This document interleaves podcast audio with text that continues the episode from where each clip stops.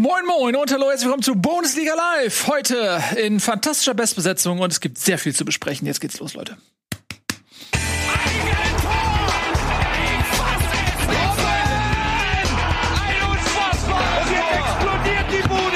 Kritisiert mir denn nicht so viel. Das ist ein guter Mann. Schön, dass ihr da seid. Freut mich sehr. Ich habe vergessen, meine Brille aufzusetzen. Ich wundere mich schon, warum ihr so unscharf seid. Ah, da seid ihr, habt ihr wieder Konturen bekommen. Schön, dass ihr eingeschaltet habt zu unserer Spieltagsbesprechung. Heute gibt es so viel zu bereden. Ich freue mich sehr, dass wir auch farblich heute im Einklang sind. In, in, in Eintracht. Das ist natürlich ja scheiß War das Absicht oder? Tatsächlich nein. Tatsächlich war das purer Zufall. Und ich glaube, dass wir gedanklich einfach auf einer Wellenlänge sind. Frage ist, wer, ihr habt ja wirklich den gleichen Pullover an, ne? Das ist richtig. Wer, wer von euch hatte den denn zuerst? Ich glaube, Etienne müsste ihn zuerst gehabt haben. Hast du den absichtlich nachgekauft? Den weil er die so eine Weihnachten- Stilikone Nee, ist? ich habe ihn für Antje zu Weihnachten geschenkt. Ich habe ihn auch von Antje zu Weihnachten geschenkt. Ich auch.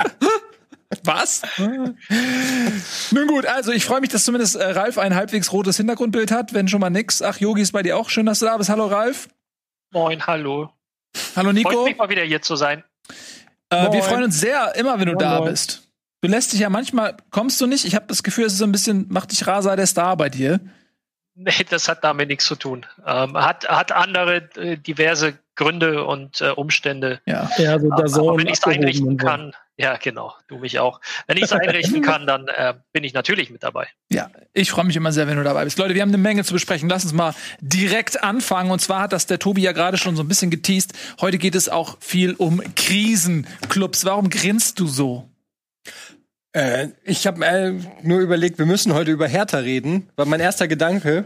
Ja. Und dann fängst du direkt mit Krisen Ja. an. habe ich direkt gedacht, ja, passt doch. Ja, passt doch. wunderbar. Und deswegen hast du gegrinst, weil äh, letzte Woche haben sich zu Recht viele Berliner noch ein bisschen Zwei. beschwert darüber, dass wir so selten über die Hertha sprechen. Und man kann ihnen diese Kritik ja auch nicht absprechen, weil wir reden wirklich sehr selten über die Hertha. Aber man muss auch zugeben, ein Verein muss einem auch Anlässe geben, um darüber zu sprechen. Das ist halt das Ding. Du hast natürlich immer Meisterschaftskampf, du hast den äh, Abstiegskampf, du hast natürlich wunderbare Eintracht, aber du hast natürlich auch, äh, wenn man das Spiel Hertha ähm, gegen Bielefeld gesehen hat, dann weiß, wir kommen da gleich drauf zu sprechen, aber dann weiß man vielleicht auch, warum wir nicht so oft über Hertha sprechen. Und am Ende, glaube ich, ist es wahrscheinlich gut für beide Seiten. Also sowohl für die Hertha-Fans als auch für uns, wenn wir da nicht drüber re so viel reden. Ja. Jetzt müssen wir, glaube ich, damit direkt anfangen. Wir fangen natürlich jetzt damit an. Das ist ja Quatsch. Äh, du, du sprichst es schon an. Die ähm, Hertha aus äh, Berlin, der zweitbeste Hauptstadtclub, den diese Nation zu Immerhin. bieten hat, immerhin, äh, musste in äh, Bielefeld antreten. Und vor dem Spiel war natürlich eigentlich die Ausgangslage klar. Hertha ist Favorit. Ja, haben auch gegen Schalke gewonnen. Jetzt müssen sie noch gegen den nächsten designierten Absteiger gewinnen. Und dann so langsam kann man sich dann auch wieder ein bisschen ins gehobene Mittelfeld orientieren, so der Plan. Aber das hat nicht funktioniert. Und man muss tatsächlich sagen, am Ende, insbesondere nach der zweiten Halbzeit, war das ein sehr verdienter Sieg für Bielefeld. Also es war also eine unglaublich schlechte Leistung von Hertha BSC. Es tut mir leid, das ist das Erste, was ich zu Hertha BSC sage. Das ist, aber es ist einfach so. Und ähm, die sind dort aufgetreten äh, mit einer äh, ganz merkwürdigen Darbietung, wo man sich fragt, also gegen wen haben die eigentlich geglaubt, dass sie da spielen? Es wirkte, also sie hatten, die haben sich da ja quasi hinten reingestellt gegen Bielefeld, aber auch das hat nicht geklappt. Also du, selbst wenn du dir sagst, okay, unsere Taktik ist es jetzt, ähm, Bielefeld den Ball zu überlassen, was absurd ist eigentlich, aber ähm, wenn das der Plan war, dann hat auch das nicht gut geklappt. Es hat eigentlich gar nichts geklappt. Die gesamte Darbietung war ähm, katastrophal und haben, meiner Meinung nach haben die gespielt wie ein Zweitligist. Und das finde ich halt schon komisch, weil ähm, sie ja schon lange unterm Soll eigentlich unter der Erwartungshaltung sind. Es ist jetzt nicht so, dass sie jetzt gerade aus drei Siegen kommen und sich jetzt mal gedacht haben, ja, Bielefeld hauen wir weg, wo dann ich sag mal, soll nicht passieren, aber das vielleicht eher mal passiert, sondern die sind ja eigentlich konstant seit einigen Spieltagen schon unter Druck und dann denkst du dir eigentlich, naja, in Bielefeld muss jetzt mal was kommen und dann kommt sowas als Reaktion. Fand ich schon krass. Ja, ich auch. Also man erbittet sich ja mal Zeit in Berlin. Und ich finde das ein bisschen überraschend, weil die Qualität, die man im Kader hat und auch die Zeit, die man hat, und man darf nicht vergessen, dass im Gegensatz zu anderen Vereinen Berlin ja keine Doppelbelastung hat. Ne? Also sowohl ähm, international sind sie nicht dabei, als auch im DFB-Pokal sind sie schon längst raus. Also eigentlich haben sie auch genug Zeit im Training Dinge einzustudieren. Ist nicht so, dass sie jetzt rummosern können, oh, ist keine Zeit zwischen den Spielen, irgendwelche Sachen einzustudieren, Automatismen zu bilden und so weiter. Nee, ist ja eigentlich alles da. Äh, sie haben jetzt auch nicht so viele Verletzte. Cordoba war jetzt eine Weile raus, okay, aber der hat vorher jetzt auch nicht alles auseinandergeschossen. Ähm, also, wo, wie ist das zu erklären, dass Berlin sich trotz des vielen Geldes, was ja auch durchaus in die Mannschaft geflossen ist, so schwer tut? Ähm, ich weiß nicht, ob du es auf die Saison erklären kannst, aber es war natürlich schon sehr spannend, dass du jetzt gegen Bielefeld einen Auftritt hast, wo du auf ähm, Kunja verzichten musstest, verletzungsbedingt. Der mhm. Spieler im Bundesliga mit den meisten erfolgreichen Dribblings in den Top Ten der äh, abgegebenen Torschüsse. Die ganze Offensive läuft eigentlich über ihn. Und dann hast du ein Spiel bei ähm, Bielefeld, wo, wo du halt offensiv wirklich gar nichts angeboten äh, anbietest. Was auch ein bisschen daran liegt, dass Guendouzi jetzt nicht so präsent war, wie er die vergangenen Spiele war. Aber da siehst du schon so ein bisschen das Problem dieser Mannschaft, dass sie sehr stark, dass sie halt für viel Geld eingekauft haben und ähm, so ein bisschen abhängig sind von ihren Einzelkünstlern. Also dass sie so eine Mannschaft sind, die ähm, einerseits auf der einen Seite diese riesigen Einzelkünstler haben wie Kunja, wie ein ähm, Guendouzi, auch so ein Stück weit so dieser schnelle Luke Bacchio. Und dann hast du auf der anderen Seite aber Spieler, die äh, wie Stark oder auch ein Darida vielleicht, äh, Pekarik, Plattenhardt als Ausverteidigerkombination, die eher für so einen stabilen Fußball stehen, die da so gar nicht richtig dazu passen. Du hast halt so ein gezweigeteiltes Team und du hast diesem Team noch keine so richtige ein, äh, einförmige Identität geben können. Also das ist jetzt kein so Labadia-Fußball, wie man es ja kennt, halt mit hohem Pressing, mit schnellem Umschalten, ist aber auch kein Hurra-Fußball, wie man ihn vielleicht von anderen Trainern sehen würde. Und das hat jetzt, wenn du halt dann nach Bielefeld fährst, was sowieso eine blöde Aufgabe ist, weil Bielefeld ist eines der defensivsten Teams der Liga, einerseits vom äh, vom Verteidigen her, aber auch vom Ballbesitz her, weil die lassen sich ja den Ball zulaufen lange, die spielen den Ball hinten rum und gucken dann dann spielen den langen Ball auf Klos und das machen sie dann fünf, sechs Mal und irgendwann kommen sie damit durch. Und ich fand, die Bielefeld hat dann irgendwann gemerkt, hey, diese Hertha ist überhaupt nicht gefährlich, wir können selber ein bisschen Risiko gehen und haben dann angefangen, die Chancen zu arbeiten. Und dich dann von Bielefeld hinspielen zu lassen, ist halt schon eine Kunst, die du hinbekommen musst als Hertha. Ja.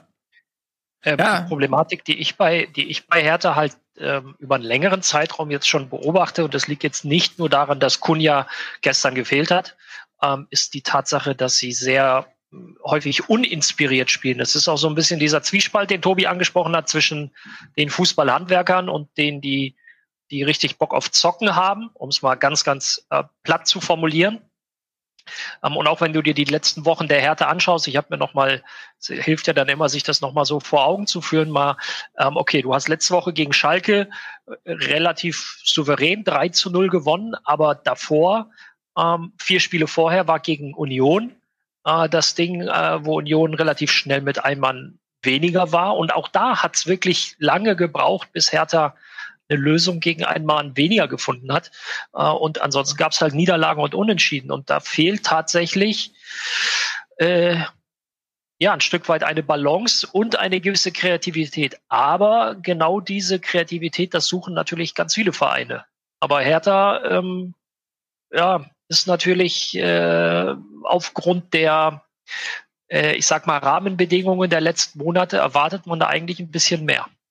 Was mir aufgefallen ist, ich weiß, ich du kannst es sicherlich äh, noch, noch mal ausführlicher sagen, aber ähm, die Außenverteidiger bei der Hertha waren sehr weit vorne teilweise und es haben, äh, aber das Spiel hat es gar nicht hergegeben. Also hat die Verteidigung noch hinten den Ball rumgeschoben und geguckt, wo gar nicht anpassen. Mhm. In der Mitte war alles zugestellt. Und die Außenverteidiger, die haben sich gar nicht gekümmert. Die hätten mal zurückkommen müssen, sich mal anbieten können, damit du einen gescheiten Spielaufbau machen willst. Stattdessen wirkt es so, als ob Labadia gesagt hat, so, und ihr geht, ihr Jungs, ihr geht weit an den Außen nach vorne, völlig unabhängig, wie der Spielverlauf ist. Also es gab gar nicht so diesen Moment, und dann mussten sie immer den Ball hinten rausholzen weil gar keine, weil auch Bielefeld dann die Anspielstation zugestellt hat.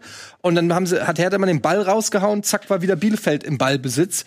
Ähm, und das kann ja auch nicht der Anspruch sein, irgendwie von Hertha irgendwie immer auf diesen zweiten Ball, also lange Hölzer nach vorne hoffen, dass einen hm. zweiten Ball kriegst gegen Bielefeld. Also das fand ich irgendwie, fand ich merkwürdig. Das ist ja schon so ein Stück weit gewollt von Labadia, ist ja auch einer seiner Trademark-Moves, dass halt die Außenverteidiger weit nach vorne ziehen und dafür dann die Mittelfeldspieler halt diese Position besetzen, Toussaint, Guendouzi, die das eigentlich machen sollten, die das aber auch nicht gut gemacht haben in diesem Spiel, die dann mhm. selbst teilweise zu weit vorne standen. Ist dann auch ein bisschen widersprüchlich, weil ja auch Labadia von Guendouzi zum Beispiel gefordert hat, dass er weiter vorne spielt und dass er sich mehr in die Offensive einschaltet. Und Toussaint, der ist halt noch überhaupt nicht angekommen in, in Berlin. Der mhm. hat überhaupt noch nicht äh, diese Präsenz Präsenz im Aufbau, sodass du das, dass das, wie du gesagt hast, gibt das gar nicht her, weil Toussaint ist nicht da, dann hast du gar kein Mittelfeld mehr und dann musst du den Ball langholzen und das ist gegen Bielefeld die falsche Strategie. Damit spielst du denen voll in die Karte. Vor allen Dingen hast du ja vorhin auch ganz gut beschrieben, dass sie ein bisschen zugeguckt haben, was Hertha macht und dann hat Bielefeld angefangen, Fußball zu spielen.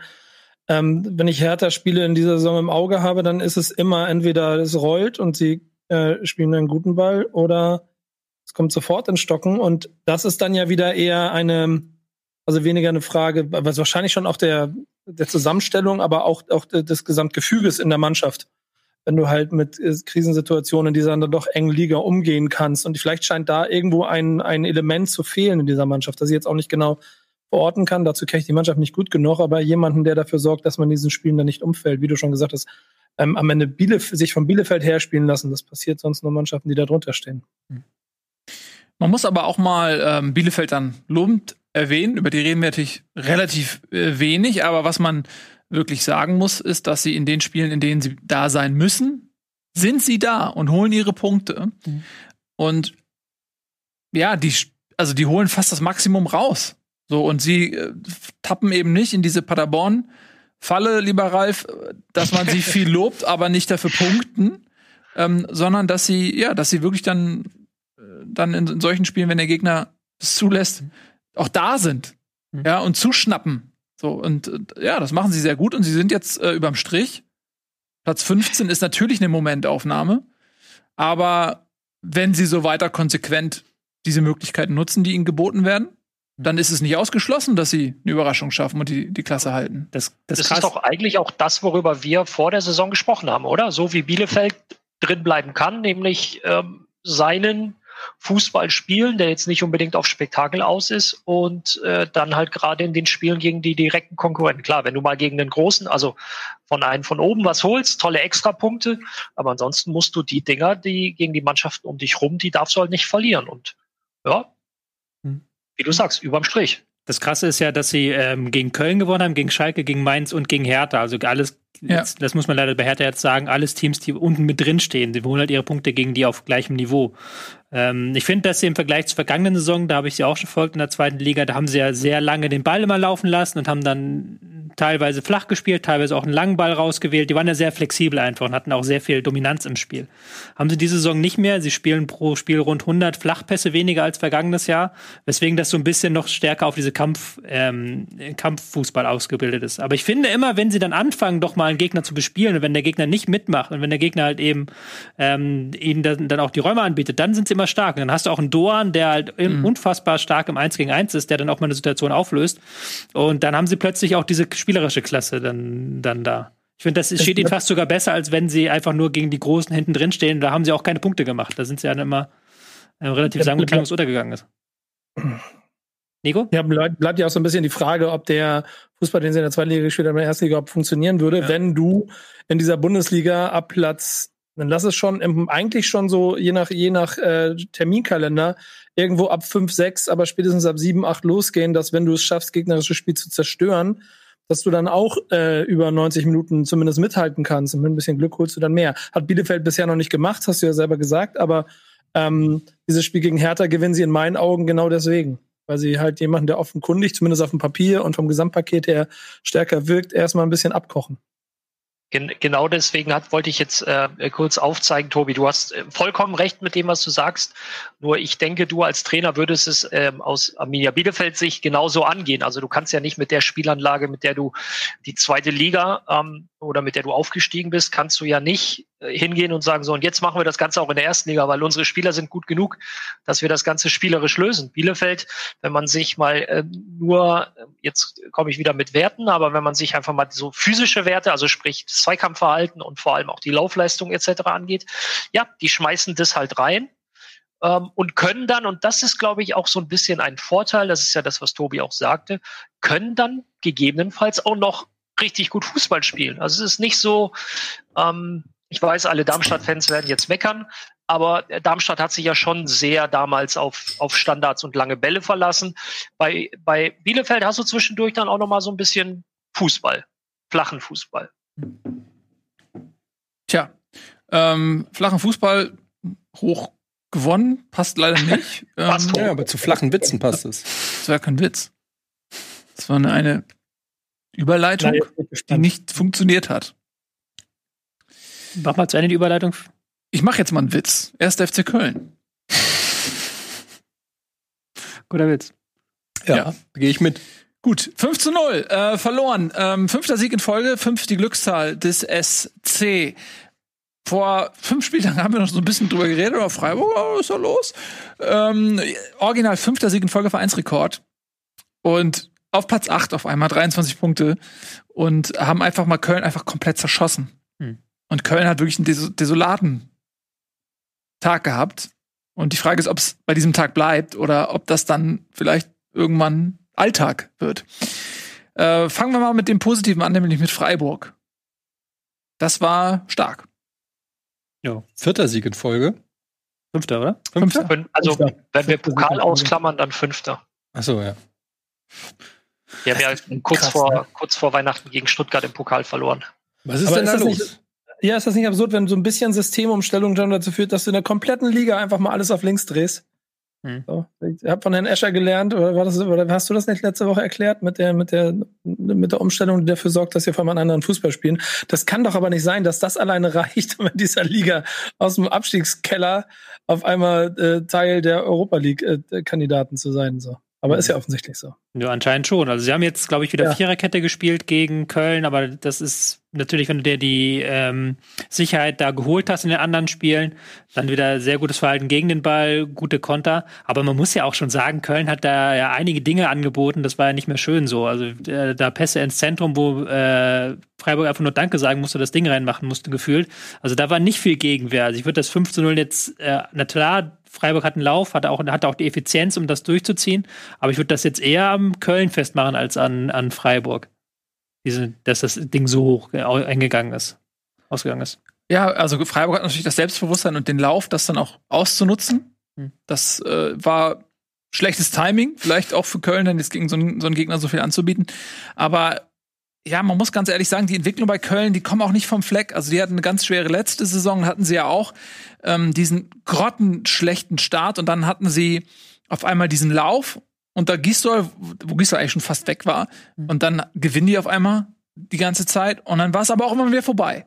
Und diese Saison kommen sie, also starten sie ähnlich schlecht. Mhm. Ähm, und man ist, oder ich bin ein bisschen skeptisch, ob sie noch mal in so einen Lauf reinkommen, wie es jetzt Freiburg geschafft hat, weil die Qualität dann doch nicht so auf den Platz kommt beim FC, wie es vielleicht noch beim SC Freiburg irgendwie der Fall ist, obwohl sie ja auch investiert haben. Ne? Haben ja auch ein paar, paar neue Leute geholt, ähm, haben ja was gemacht, aber es ist, äh, also Köln, boah, es ist auch natürlich in dem Sinne ein Problem, dass sie ja schon einen kleinen Lauf hatten mit etwas Glück, wo sie das Spiel gegen Dortmund ja 2-1 mhm. gewonnen hatten, dann danach das gegen Mainz war es, glaube ich.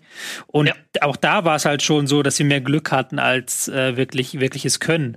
Und jetzt ist es wieder so, dass sie, nachdem sie eine Zeit lang Dreierkette gespielt haben, haben sie jetzt wieder mit Viererkette angefangen. Sie haben eine Zeit lang diesen kleinen Doppelsturm gehabt mit Thielmann Duda also mhm. ohne echten Stürmer und jetzt spielt wieder Modest, was ja auch zeigt, dass da keine klare Spielidee ist, dass man da jetzt immer noch nach 15 Spieltagen in der Saison so nach dieser Spielidee sucht.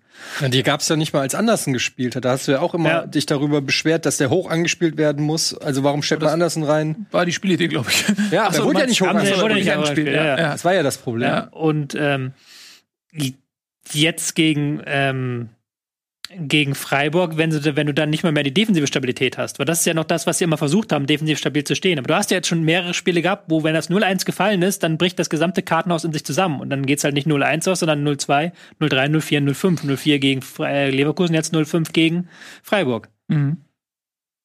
Ja, und durch die Siege der Konkurrenz ist da jetzt auch tablarischer Druck nochmal auf Köln hinzugekommen. Man ist jetzt auf dem Relegationsplatz. Bielefeld hm. musste man zumindest für den Moment vorbeiziehen lassen. Schalke ist jetzt auf vier Punkte ran. Gut, Mainz hast du noch ein bisschen Platz, aber auch nicht. Also es kann auch schnell gehen. Also in Köln muss man ein bisschen aufpassen, dass man da auf einmal nicht ganz tief reinrutscht. Die nächsten Spiele ähm, sind, sind, sind, genau Hertha, Entschuldigung, wenn ich da reingehe, sind ja. genau Hertha, Schalke und Hoffenheim und dann genau. Bielefeld. Also, also das sind Wochen der Wahrheit so ein bisschen, ne? Ja, andersrum übrigens bei Hertha ganz genauso. Da habe ich vorhin auch drauf geguckt. Die spielen gegen Köln, Hoffenheim, Oh, Bremen und ja, dann ist Frankfurt, aber trotzdem auch alles eng beieinander. Also in den nächsten drei, vier Wochen wird sich da unten auf jeden Fall ein bisschen was hin und her bewegen können. Und entweder du holst sowas wie Hertha rein oder Köln hat nach Woche zwei schon einen neuen Trainer, äh, wo ich ehrlicherweise am meisten von ausgehe, weil, also mal ganz ehrlich hier, ne, in die Runde gefragt.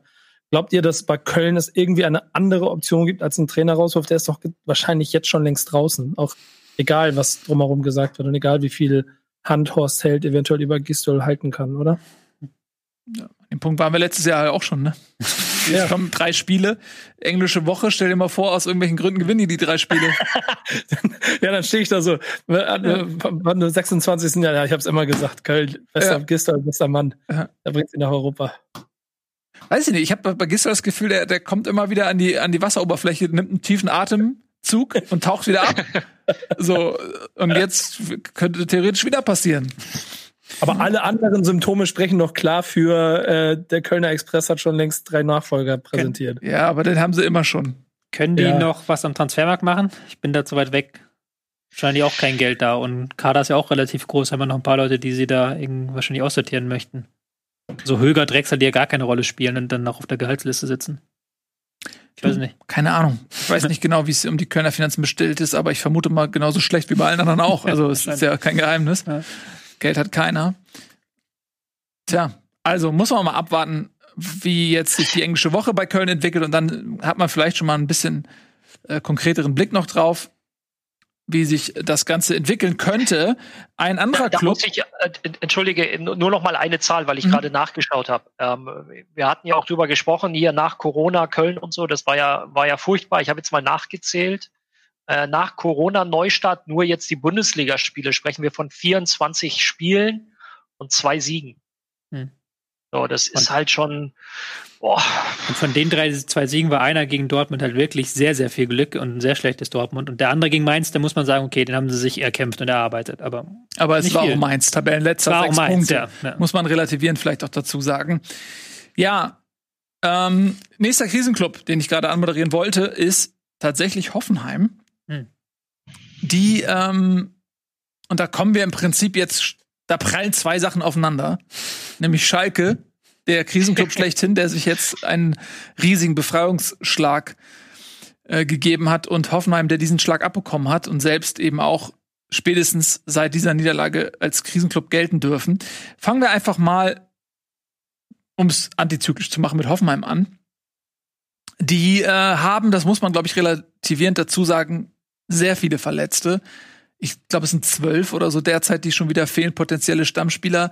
Und das ist ja nicht nur der Status quo, dass die jetzt fehlen, sondern das ist ja etwas, was sich über die komplette Saison zieht, dass sie ständig eine Verletzten- oder Krankheitswelle zu kompensieren haben, was es sehr, sehr schwierig macht. Und das ist, glaube ich, auch so ein bisschen etwas, was man Sebastian Hoeneß zugutehalten muss, dass er ja wie kaum eine andere Mannschaft in der Liga ja, jonglieren muss mit dem, was er gerade zur Verfügung hat. Und das ist natürlich echt schwierig. Ich lese mal vor. Akpo Guba, Benjamin Hübner, Emin, äh, Emin Bekcakcic, Harvard Nordweit, das ist ja schon mal die erste und die zweite Innenverteidigung im Prinzip, die da komplett ausfällt. Dann Cessignon, spricht man das so aus? Mhm. Äh, Staphylidis, Sebastian Rudi, Grillitsch, Geiger, die Zentrale sozusagen. Robert Skoff, Skoff, Skov, Skov, Skov. Ja, das sind momentan äh, die Verletzten. Also ist schon, kann man nicht von der Hand weisen. Dazu ähm, kommt ein äh, Grammaric, der auch lange raus war. Ja. Äh, wo man auch nie weiß, wie schnell finden die wieder zur Topform. Ist ja auch nicht der erste Spieler, der sich da schwer tut. Ja, also, vor allem nach Corona weiß man äh, nicht. Wir haben es in Wolfsburg, haben wir es auch gesehen bei, äh, ich glaube, Pongracic. Pongracic, der jetzt. Ja, aber auch, auch bei, bei Lacroix, bei Roussillon. Ja, die, der irgendwie 70. Minute einfach nicht mehr ging. Nee, so. 15. Oder ja, also hat er nach 15 Minuten das erste Mal hart durchatmen müssen, jetzt gegen Union, ja, wo zur Halbzeit ausgewechselt, Pongracic. Ja, irgendjemand hat 70. Ja, Minute aufgegeben. Hm. Egal. Und? Ja, äh, du hast vollkommen recht. Man weiß einfach auch dann auch nicht, wie, wie schnell werden die, die werden natürlich dann schnell wieder in die Mühle geworfen. Vielleicht zu schnell. Ja. ja. Gerade wenn so viele Leute verletzt sind. Andererseits, also ich, ich teile das auch, verstehe das auch alles, dass, dass Hönes da keinen leichten Start hat und das ist natürlich, wenn du eine Mannschaft neu übernimmst und dann spielst du Europa League, hast halt überhaupt keine Zeit, irgendwann mal eine Idee reinzubringen, weil du nichts machst außer Regenerationsspiel, Regenerationsspiel, Regenerationsspiel. Andererseits, der Sturm ist halt Bebu, Belfodil, Kramaric, Mittelfeld Baumgartner, äh, Samaseko und Abwehr Vogt, Posch, äh, ja gut, Bogart. Und dann hast du noch Kacinovic auf Außen. Das ist jetzt nicht eine Mannschaft, die nach Abstiegskampf schreit, sagen wir mal, wie es ist. Und ähm, es ist auch keine Mannschaft, die unbedingt 4-0 gegen Schalke ähm, verlieren muss. Schalke, die gut ins Spiel gekommen sind, aber auch danach immer noch so ein Stück weit da hast du die Verunsicherung schon angemerkt, dass sie dann teilweise sehr tief gestanden sind. Hoffenheim hatte dann ja auch Chancen.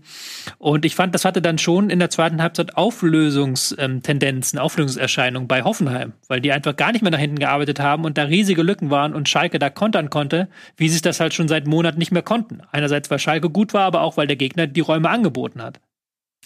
Ja, und damit sind wir jetzt im Prinzip schon bei Schalke und das ist natürlich das Thema, was eigentlich jetzt für Emotionen und Schlagzeilen gesorgt hat. Ähm, auch wenn das natürlich jetzt ein Vergleich war, der eigentlich eher, glaube ich, für die Medien war, ähm, als für die Realität. Denn Tasmania Berlin hat das innerhalb einer Saison geschafft und nicht saisonübergreifend wie Schalke. Sie haben nicht mal geschafft, den Rekord einzustellen. Nicht mal das schafft Schalke. nicht mal diesen Rekord. Ähm, und ja, es war schon wirklich, es fühlte sich an wie ein Befreiungsschlag. Und ich finde es eigentlich schön so für die Geschichte, dass sie nicht nur 1-0 gewonnen haben, sondern dass sie wirklich 4-0 gewonnen haben dass sie ähm, viele schöne Tore geschossen haben, dass du äh, einen Matthew äh, Hopper hast, der mit 19 Jahren einen Dreierpack schnürt, dass du einen Harit hast, der ein überragendes Spiel macht, drei Tore vorbereitet, ein mhm. Tor selbst geschossen. Ein Fährmann, worüber wir noch diskutiert haben, was macht der Christian Groß da? Jetzt setzt er den Renault wieder auf die Bank und Fährmann hat einfach äh, ein überragendes Spiel gemacht, muss man an der Stelle wirklich einfach sagen, als ob er einfach die Diskussion selbst mal in die Hand nehmen wollte. Ja, ich bin aber trotz der ganzen Euphorie, ja, ist ja auch ähm, Kolasinac äh, wieder da. Äh, das passt natürlich auch so ein bisschen so, okay, der haben wir im Vorfeld noch diskutiert, was, was kann der äh, einzelne Mann diesem Verein und dieser Mannschaft geben und es war offensichtlich eine Menge, aber was ich, und deswegen habe ich auch mit Hoffenheim angefangen, relativieren möchte, ist, dass ich glaube, dass es auch so ein bisschen dem Gegner geschuldet war, dass dieser Befreiungsschlag in der Form möglich war. Weil wir haben es ja auch gesagt, Hoffenheim hatte Chancen, wenn die einzelne Führung gehen oder zurückkommen und ein 1-1 machen. Mhm. Da muss man mal schauen, wie dieses noch fragile Gebilde S04 damit umgeht, sodass ich glaube, dass das Matchglück, was sie in den letzten Wochen oft nicht hatten, das hatten sie jetzt auch ein bisschen. Es war nicht nur eine überragende Leistung, aber ich will das gar nicht schmälern. Es war ein hochverdienter Befreiungsschlag äh, nach einer langen Leidenszeit und ich hoffe für den Verein, ohne Sympathisant zu sein, großartig. Die haben mir noch nicht mal ein Trikot geschenkt. Das Dass ähm, die jetzt auch mal wieder ins konstante Punkten reinkommen. Aber ich traue der Sache noch nicht, weil ich glaube, dass sie noch nicht, also sie sind nicht so stabil wie ein 4-0 sich äh, anhört. Ja, es ist halt ähm, schon, schon krass, dass sie jetzt einfach mal, ich glaube, das Wichtige war, dass sie in Führung gegangen sind. Das mhm. war das erste, das dritte Mal in dieser Saison, dass sie in Führung gegangen sind. Und dann kannst du das natürlich auch ganz anders spielen. Und dann nach Hoffenheim hat ja dann die Räume angeboten. Und wenn du halt als Schalke, da war ja spielerisch jetzt auch nicht so, dass die da die Bäume vom Himmel gespielt haben, die haben ja wirklich die ausgekontert. Und das auch auf wirklich sehr schöne Weise. Ähm, aber das haben sie natürlich in die Karten gespielt, dass sie 1-0 geführt haben. Und da kann man halt Fährmann, darf man da nicht unterschätzen. Weil wenn der da nicht diese beiden Dinger, und das waren halt, gegen wen war es? Ich glaube gegen äh, Belfodil, wo der ist 1 gegen 1 Duell, wo er da noch dran ist. Und dann auch den Freistoß, wo er den Fuß noch hochbekommt, obwohl er schon in der anderen Ecke ist. Wenn er die Dinger nicht hält, dann steht das halt 0-1 und dann geht das Ding auch anders aus, da bin ich mir sicher. Aber einfach mal 1-0 in Führung gehen, dann wirklich das, den Konter zum 2-0 fahren und dann hast du auch gemerkt, da war eine Last, ist da abgefallen. Da haben sie dann, da haben sie dann halt wirklich das dann auch ein Stück weit zelebrieren können, diese Konter. Und das war sehr wichtig, glaube ich, für Schalke. Wie hältst du das denn mit der mentalen Komponente, dass ein Kolasin, kennt ihr dieses Video, wo, wo es heißt wie Kolasinac oder Kolasinatsch? Wo, ja. wo, er selber sagt. Wo es einmal so erklärt, einmal so, ne? ja, genau. Das ist schon ich erstaunlich. Ich Kolasinatsch, ich mag nicht Leute, die Kolasinac sagen und dann heißt er wieder Kolasinac. Ähm, also wie auch immer ausgesprochen wird. Ähm, wo der er, eine von Arsenal. Ja, der eine von Arsenal, genau. Äh, das, das, äh, wie er, wie ähm, also wie der ja offensichtlich ein Faktor drumherum war Ne? Also ich, ich weiß nicht, ob, es, ob ich die Bilder aufgefallen sind. Ich glaube, es war irgendwo Halbzeit, aber auch auf jeden Fall nach dem Spiel ja je, zu jedem, also nicht der Trainer, der ist wahrscheinlich zu alt, der kommt nicht mehr ganz bis auf den Platz rauf, aber Kolasinac ist zu jedem Spieler gegangen und hat ihm immer noch mal so zwei Sätze gesagt. Also so, als wenn er quasi den Bums da übernommen hat und jetzt quasi äh, Schalke 04 äh, gemeinsam mit dem Trainer retten will. Also aber es war, ist auch geil. Ich finde ja, das, ich find das ganz geil. Also es ist für ihn auch voll, geil, plötzlich so diese Rolle, in diese Rolle reinzuwachsen, wo die sagen, okay, du bist jetzt hier der Superheld und er sagt, ja, alles klar, bin ich der Superheld und nimmt die Rolle an. Ist doch irgendwie ganz genau. geil. Aber das bringt ja das komplette Tobias Escher-Universum äh, ins Wanken, wenn dann auf einmal äh, so, so das der entscheidende Faktor bei Schalke 04 ist und nichts Taktisches. Die können wir, äh, ja, du darfst die taktische Komponente nicht unterschätzen. Entschuldigung. Ja, Tobi, Mann, jetzt fallen wir doch nicht wieder andere. Ja. Ja, aber du kannst da jetzt hier nicht versuchen, Tobi ans Messer zu liefern, weil das nicht funktioniert. Das stimmt. Es ist halt oh. halt auch, ich weiß es auch nicht, äh, klar, es ist ja nicht die einzige Komponente und vor allen Dingen ist es ja auch erst ein Spiel. Also das 4-0, klar, kann ein Befreiungsschlag sein, aber jetzt kommt Frankfurt. Ist immer eklig, Frankfurt zu bespielen zu müssen. Die haben ja auch einen Lauf. Wir müssen ja erstmal was hinterherkommen, so. Ich hoffe, mhm. wir hören im Laufe der Sendung noch was dazu. Zu Frankfurt. Nicht, dass das untergeht, ja, ja. Ja, ich glaube nicht, dass Frankfurt jemals in dieser Sendung untergegangen ist. Ja. Wie haben die denn gespielt? Es gab, es gab Situationen, da war ich nicht da und komischerweise hat dann auch Frankfurt nicht stattgefunden. Ja. Haben die gespielt am Wochenende? Was? Haben die gespielt am Wochenende? Nun, also lass uns noch mal das Spiel jetzt zu Ende machen, bevor wir woanders hin galoppieren. Ähm, wie, inwiefern, um es jetzt dann noch mal taktisch anzufassen, Tobi, du hast mit Harid einen nachweislich Hochbegabten, mhm. der, wenn er gut in Form ist, so spielen kann, wie jetzt geschehen. Mhm. Der hat jetzt quasi vor Kolasinak, ist es dann jetzt richtig, spielen können. Mhm. Inwiefern hat er so sehr davon profitiert, dass er eben überhaupt so ein Spiel abrufen konnte? Ähm, ich glaube, da fällt, fallen jetzt mehr Dinge zusammen. Also einerseits, Kolasinak hat ja auch noch offensiv einiges gezeigt, also war ein Anspielpunkt auch für Harit, hat mhm. ihn dann ein Stück weit befreit. Ähm, ich glaube auch dann jetzt wieder psychologische Komponente, das weiß Ralf wahrscheinlich besser, dass du sicherer offensiv spielst, wenn du weißt, dahinter mir ist einer, dem kann ich vertrauen und der, wenn ich den Ball verliere, dann macht das, sind wir nicht gleich in Not, sondern dann ist es okay, da ist Kolasinak da. Und aber auch jetzt Gacinovic war jetzt sein Gegenspieler auf links, ist jetzt auch nicht der defensiv stärkste, äh, auf rechts meine ich, weil ist jetzt auch nicht der defensiv stärkste Spieler, Bogarde, der dann noch der Innenverteidiger auf der Seite war. Also er hatte schon, da war schon alles gegeben für, dass Harit eine gute Leistung als links, eindrückender Linksaußen auf, abrufen kann in diesem Spiel. Mit Kolasina kennt er eben und einer Hoffenheimer Mannschaft, die einfach schlecht aufgestellt war auf dieser Seite. Mhm. Er spielt auf bei Frankfurt rechts aktuell. Das gegen Mainz oh. nicht sehen können. Ich, ich, ich würde gerne ähm, auch die andere Komponente ein bisschen beleuchten und da äh, greife ich Eddies Worte auf. Die waren vielleicht ein bisschen im Scherz gesagt mit diesem hier, jetzt bist du der Superheld, alles klar, mache ich. Ähm, aber das, die Grundidee des Ganzen ähm, ist tatsächlich, ja, jetzt nicht Superheld, aber, aber ähm, die Stoßrichtung ist dieselbe. Ähm, ihr müsst es ja mal auch von der Seite betrachten. Schalke, die letzten Wochen und Monate, brauchen wir nicht drüber sprechen, ist alles, äh, haben wir hoch und runter diskutiert und äh, auch dieser eine Sieg ändert jetzt an der Gesamtsituation nichts. Ähm, und dann holst du von außen jemanden, der völlig unbelastet aufgrund oder völlig unbelastet durch diese Situation ist und ähm, aber in diesem Club schon einen sehr, sehr hohen Stellenwert hat. Und er hat dann auch diese, diese Persönlichkeit, da hinzukommen und sagen, Leute, wisst ihr was? Nee, wir machen das jetzt. Hier, ihr könnt euch an mir hochziehen. Ich habe breite Schultern. Die hat er nicht nur wortwörtlich, sondern ähm, hat sie auch ähm, im übertragenen Sinne und hat dem ganzen Konstrukt auch ein Stück weit eine neue, zumindest im Spiel, eine neue Stabilität gegeben. Denn das ist ja auch klar, ähm, A, immer in Rückstand gerät, äh, geraten und B, ein komplett fragiles Gebilde. Und jetzt kommt da einer, der sagt, nee Leute, ist nicht. Ähm, ich formuliere es jetzt ganz, äh, ganz simpel. Ähm, und daran können sich die Mitspieler auch hochziehen. Natürlich ist einiges zusammengekommen und auch äh, im Sinne Schalkes gelaufen. Aber die Verpflichtung macht auf jeden Fall Sinn. Die Frage ist nur, und da kommen wir dann halt zu den grundsätzlichen Problemen, die Schalke hat, ähm, inwiefern das für langfristigen erfolgreich und mit langfristig meine ich erstmal nur diese Saison irgendwie äh, über den Strich kommen. Ja, zumindest ist es spannend da unten. Ja, wir haben jetzt in Mainz äh, eine Veränderung. Das hat jetzt an diesem Spieltag nicht geklappt, da Punkte daraus zu generieren. Da reden wir gleich noch drüber, denn sie haben in Frankfurt gespielt und verloren. Ähm, aber Schalke bewegt sich jetzt was. Ähm, Bielefeld punktet äh, hier und da. Wenn es äh, funktioniert, äh, da hast du Köln noch mit drin. Also es wird irgendwie ähm, spannend da unten. Da braut sich was zusammen im Abstiegskampf und da werden wir natürlich noch drüber reden ihr Lieben, aber erst gleich nach der Werbung.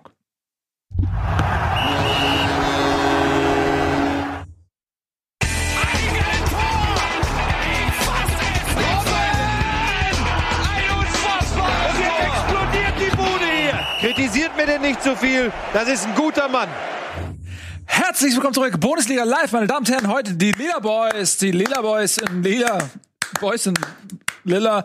Außerdem natürlich Nico und Ralf, die sich beide heute nicht an den Dresscode halten wollen. Auch das ein vor ein, ein, ein Ausdruck der Isolation sozusagen. Aber es ist interessant, wenn es heißt, äh, nicht an den Dresscode gehalten. Habt ihr noch mal eine, eine äh, WhatsApp-Gruppe ohne uns beide, Nico? Ja. Merkst du was? Mhm. Okay, Ja. spannend. Das ist die Kompetenzkerngruppe. Bundesliga Dresscode heißt die. Ja.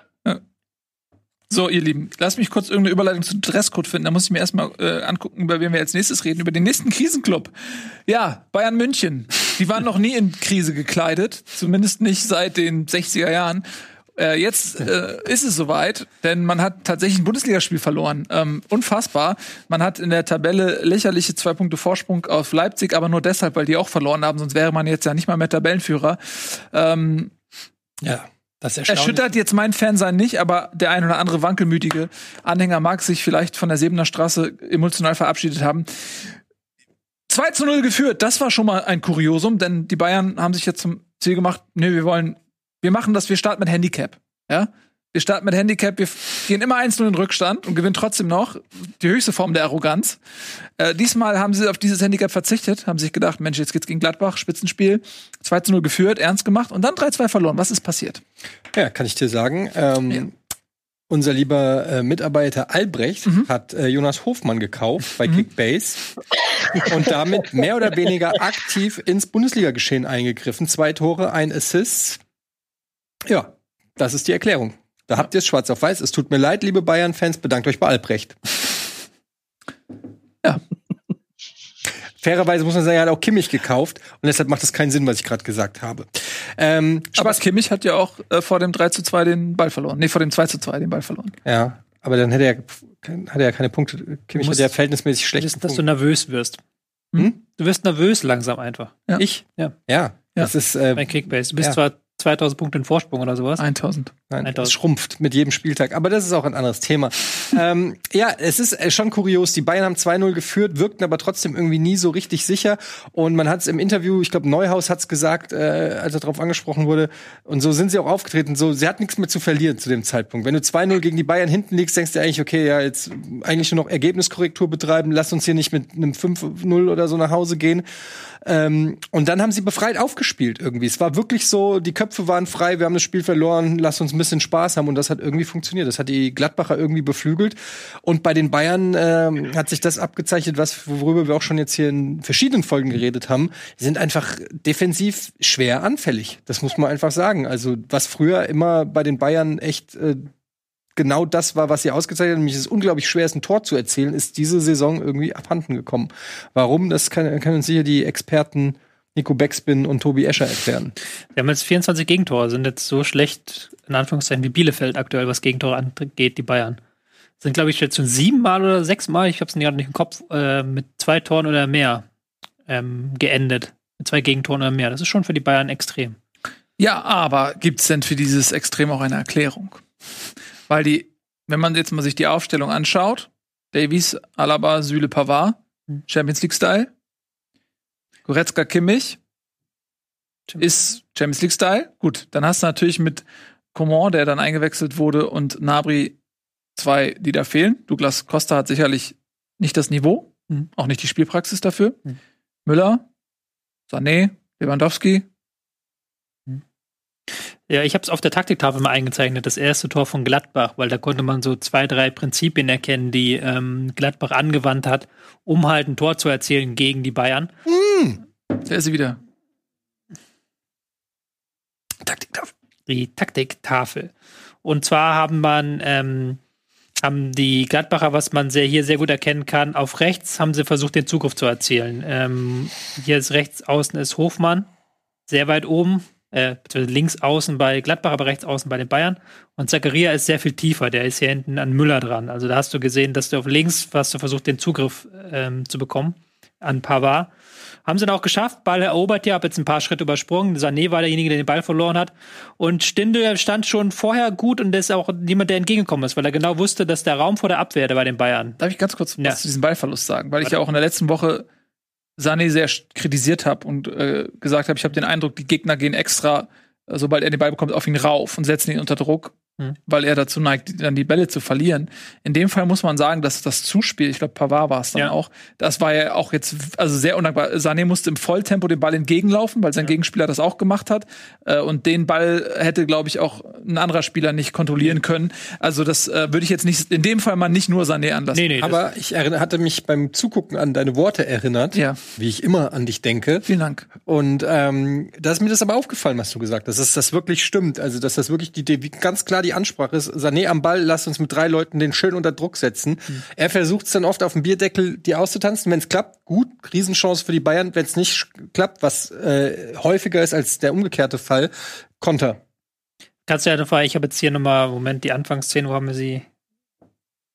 Wenn du das hier guckst, dann siehst du ja auch, wie sie halt Pavard zu diesem Pass auch so ein bisschen einladen, weil Embolo ist ja hier auch weit auf der Seite und verhindert den Rückpass zu Süle. Na, wichtig ist halt dieser Pass halt in die Schnittstelle und dass da auch einer ist, dass da mit Stindl ein Stürmer ist, der sich zurückfallen lässt.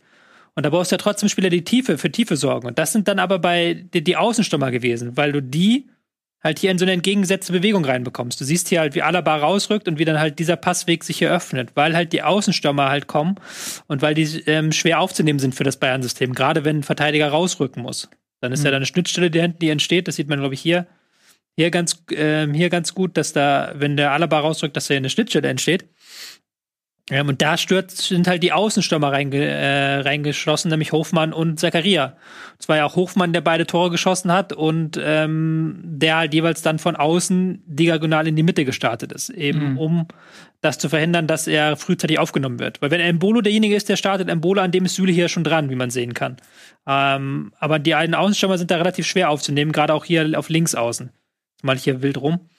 Weil hier auf links außen ist natürlich der Müller, der da hinterhergehen muss. Und das ist eigentlich nicht seine Aufgabe, da bis an den eigenen Strafraum zu gehen. Hat er trotzdem gemacht, hat aber ähm, dann in der Situation nicht funktioniert. Aber dann noch mal die Frage, was ist denn jetzt, also du, die sind ja Champions League-Sieger geworden mit der gleichen Aufstellung, mehr oder weniger. Also warum klappt das nicht mehr? Einerseits natürlich, weil nicht jeder Gegner in so Perfektion spielt wie ähm, Gladbach. Das zweite ist, dass du halt deutlich merkst bei vielen Spielern, dass sie momentan nicht in dieser Megaform sind. So ein Pavard, ähm, dass ein Goretzka und auch ein Kimmich jetzt nicht 100% das liefern können, was sie schon geliefert haben in den vergangenen Monaten. Kimmich war ja auch jetzt, man muss sagen, dass in dieser Zeit, wo diese Bayern immer äh, die Gegentore geschluckt haben, auch in Rückstand geraten sind, das war zu einem großen Teil die Zeit, in der Kimmich gefehlt hat. Genau. Und er ist eben jetzt auch aus der Verletzung erst raus, sodass man vielleicht ihm wie anderen Spielern auch ein bisschen Zeit geben sollte, wieder auf Top-Niveau zu kommen. Genau. Und das war ja auch so, dass damals äh, auf dieser Hochzeitphase dabei haben sie halt A auch Gegentore bekommen. Beim Champions League Sieg haben sie ja auch Gegentore bekommen. Ich erinnere, das Spiel gegen Barcelona ging 8 zu 2 aus und nicht 8 zu 0. Ähm, und du hattest damals mit Boateng und Alaba zwei Innenverteidiger wirklich auf absolut top, top, top Level. Boateng läuft jetzt seit einigen Wochen der Form hinterher. Alaba ist okay in Form, aber auch nicht überragende Form. Und das sind natürlich die beiden Jules ist Spiele- auch nicht in Form. Ja, Süle ist auch nicht in Form. Der, hat, der war ja damals aber auch gar nicht Stammspieler. Das war ja damals, war es ja, glaube ich, Boateng und Ja. Alaba, das ist die Doppel-Innenverteidigung. Und jetzt hast du halt hinten in dieser Innenverteidigung halt nicht mehr diese Monster-Absicherung. Die haben ja häufig sehr viel da wegverteidigt einfach, weil sie es halt geschafft haben, dass die Läufe des Gegners aufzunehmen. Und das funktioniert momentan nicht so gut. Die Bayern brauchen einen neuen Weltklasse-Innenverteidiger. Alaba wird wahrscheinlich wechseln. Dann brauchen sie eigentlich zwei. Ja, mindestens, ja, zwei, genau. Also ähm, Boateng, den hatten wir schon mal abgeschrieben. Dann hat er eine Bombensaison gespielt. Jetzt ist er momentan wieder nicht in Form.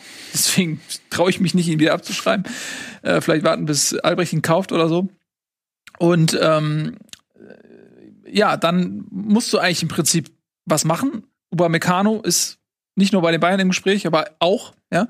Da wird sicherlich irgendwas passieren ähm, müssen auf dieser Position. Äh, also formschwach in der kompletten Abwehr. Lass mal eben noch mal kurz zusammenzählen. Du hast einen Davies, der überhaupt nicht nach dem Champions League Sieg in Form kam, der dann auch lange verletzt war. Ähm, dann wurde er von Hernandez vertreten, der eigentlich das gar nicht so schlecht gemacht hat, dafür, dass man vorher gesagt hat, er ist ein Flop für 80 Millionen. Äh, hat er es okay gemacht. Ähm, aber Davies ist noch nicht da, wo er war in, äh, auf, in seiner Champions League Siegersaison. Ist ja in die Weltelf auch gewählt worden. Kommen wir Was? nachher noch mal zu. Äh, Hernandez ist doch Innenverteidiger ursprünglich. Kann beide spielen. Bei Frankreich spielt er Außenverteidiger in der Nationalmannschaft, aber er kann auch Innenverteidiger spielen. Das ist eigentlich Innenverteidiger. Ja, aber er hat jetzt beim, beim WM-Sieg Frankreichs 2018 Ja. hat er ähm, Außenverteidiger gespielt. Ist ja, ist ja interessant, dass sie halt dann mit Hernandez und auch Pavard eigentlich zwei Spieler, die auch Innenverteidiger spielen können, auf Außen dann haben. Ja. Aber Pavard will ich nochmal rausnehmen, weil der hat wirklich eine Schwachstelle momentan. Genau, der ich schon war gerade dabei aufzuklären ja, bei der ja. Viererkette. Also deswegen, ich habe links hinten angefangen, Davies nicht in Topform, Innenverteidigung haben wir jetzt besprochen und rechts hast du einen Pavard, der seit Wochen außer Form ist, aber auch ein Stück weit alternativlos. Es wurde ja im Winter nochmal äh, noch mal jetzt vor der Saison nochmal nachgelegt, aber offenbar nicht qualitativ so gut, als dass man Pavard mal eine Pause gönnen könnte. Also das heißt, die Viererkette ist nicht auf dem Niveau, auf dem sie mal war. Hm. Ja. Mittelfeld hast du schon gesagt, Kimmich kommt aus der Verletzung, ist auch nicht ganz da und auch ein Goretzka ist auch nicht in absoluter Topform. Und dann hast du eben auch auf den Außen, wie gesagt, ähm, Ballverluste ähm, bei einem Sané, äh, die zu Kontern führen, oder einen Douglas Costa, der eben wirklich auch noch, auch noch nicht da ist, wo die Bayern sich ihn erhofft haben. Und dann gut, die einzigen, die einigermaßen funktionieren, Lewandowski funktioniert eigentlich Müller. immer Und Müller. und Müller. So. Naja, Ja. Goretzka, Kimmich waren auch okay, aber Ich, nicht, nicht jetzt, ich will, dem, ich will gar nicht, dass sie schlecht sind, nur gemessen an, dem, an der Leistung in der Champions League-Siegersaison, in der Trippelsaison. Gemessen, an, an sich selbst gemessen, sagen wir mal so.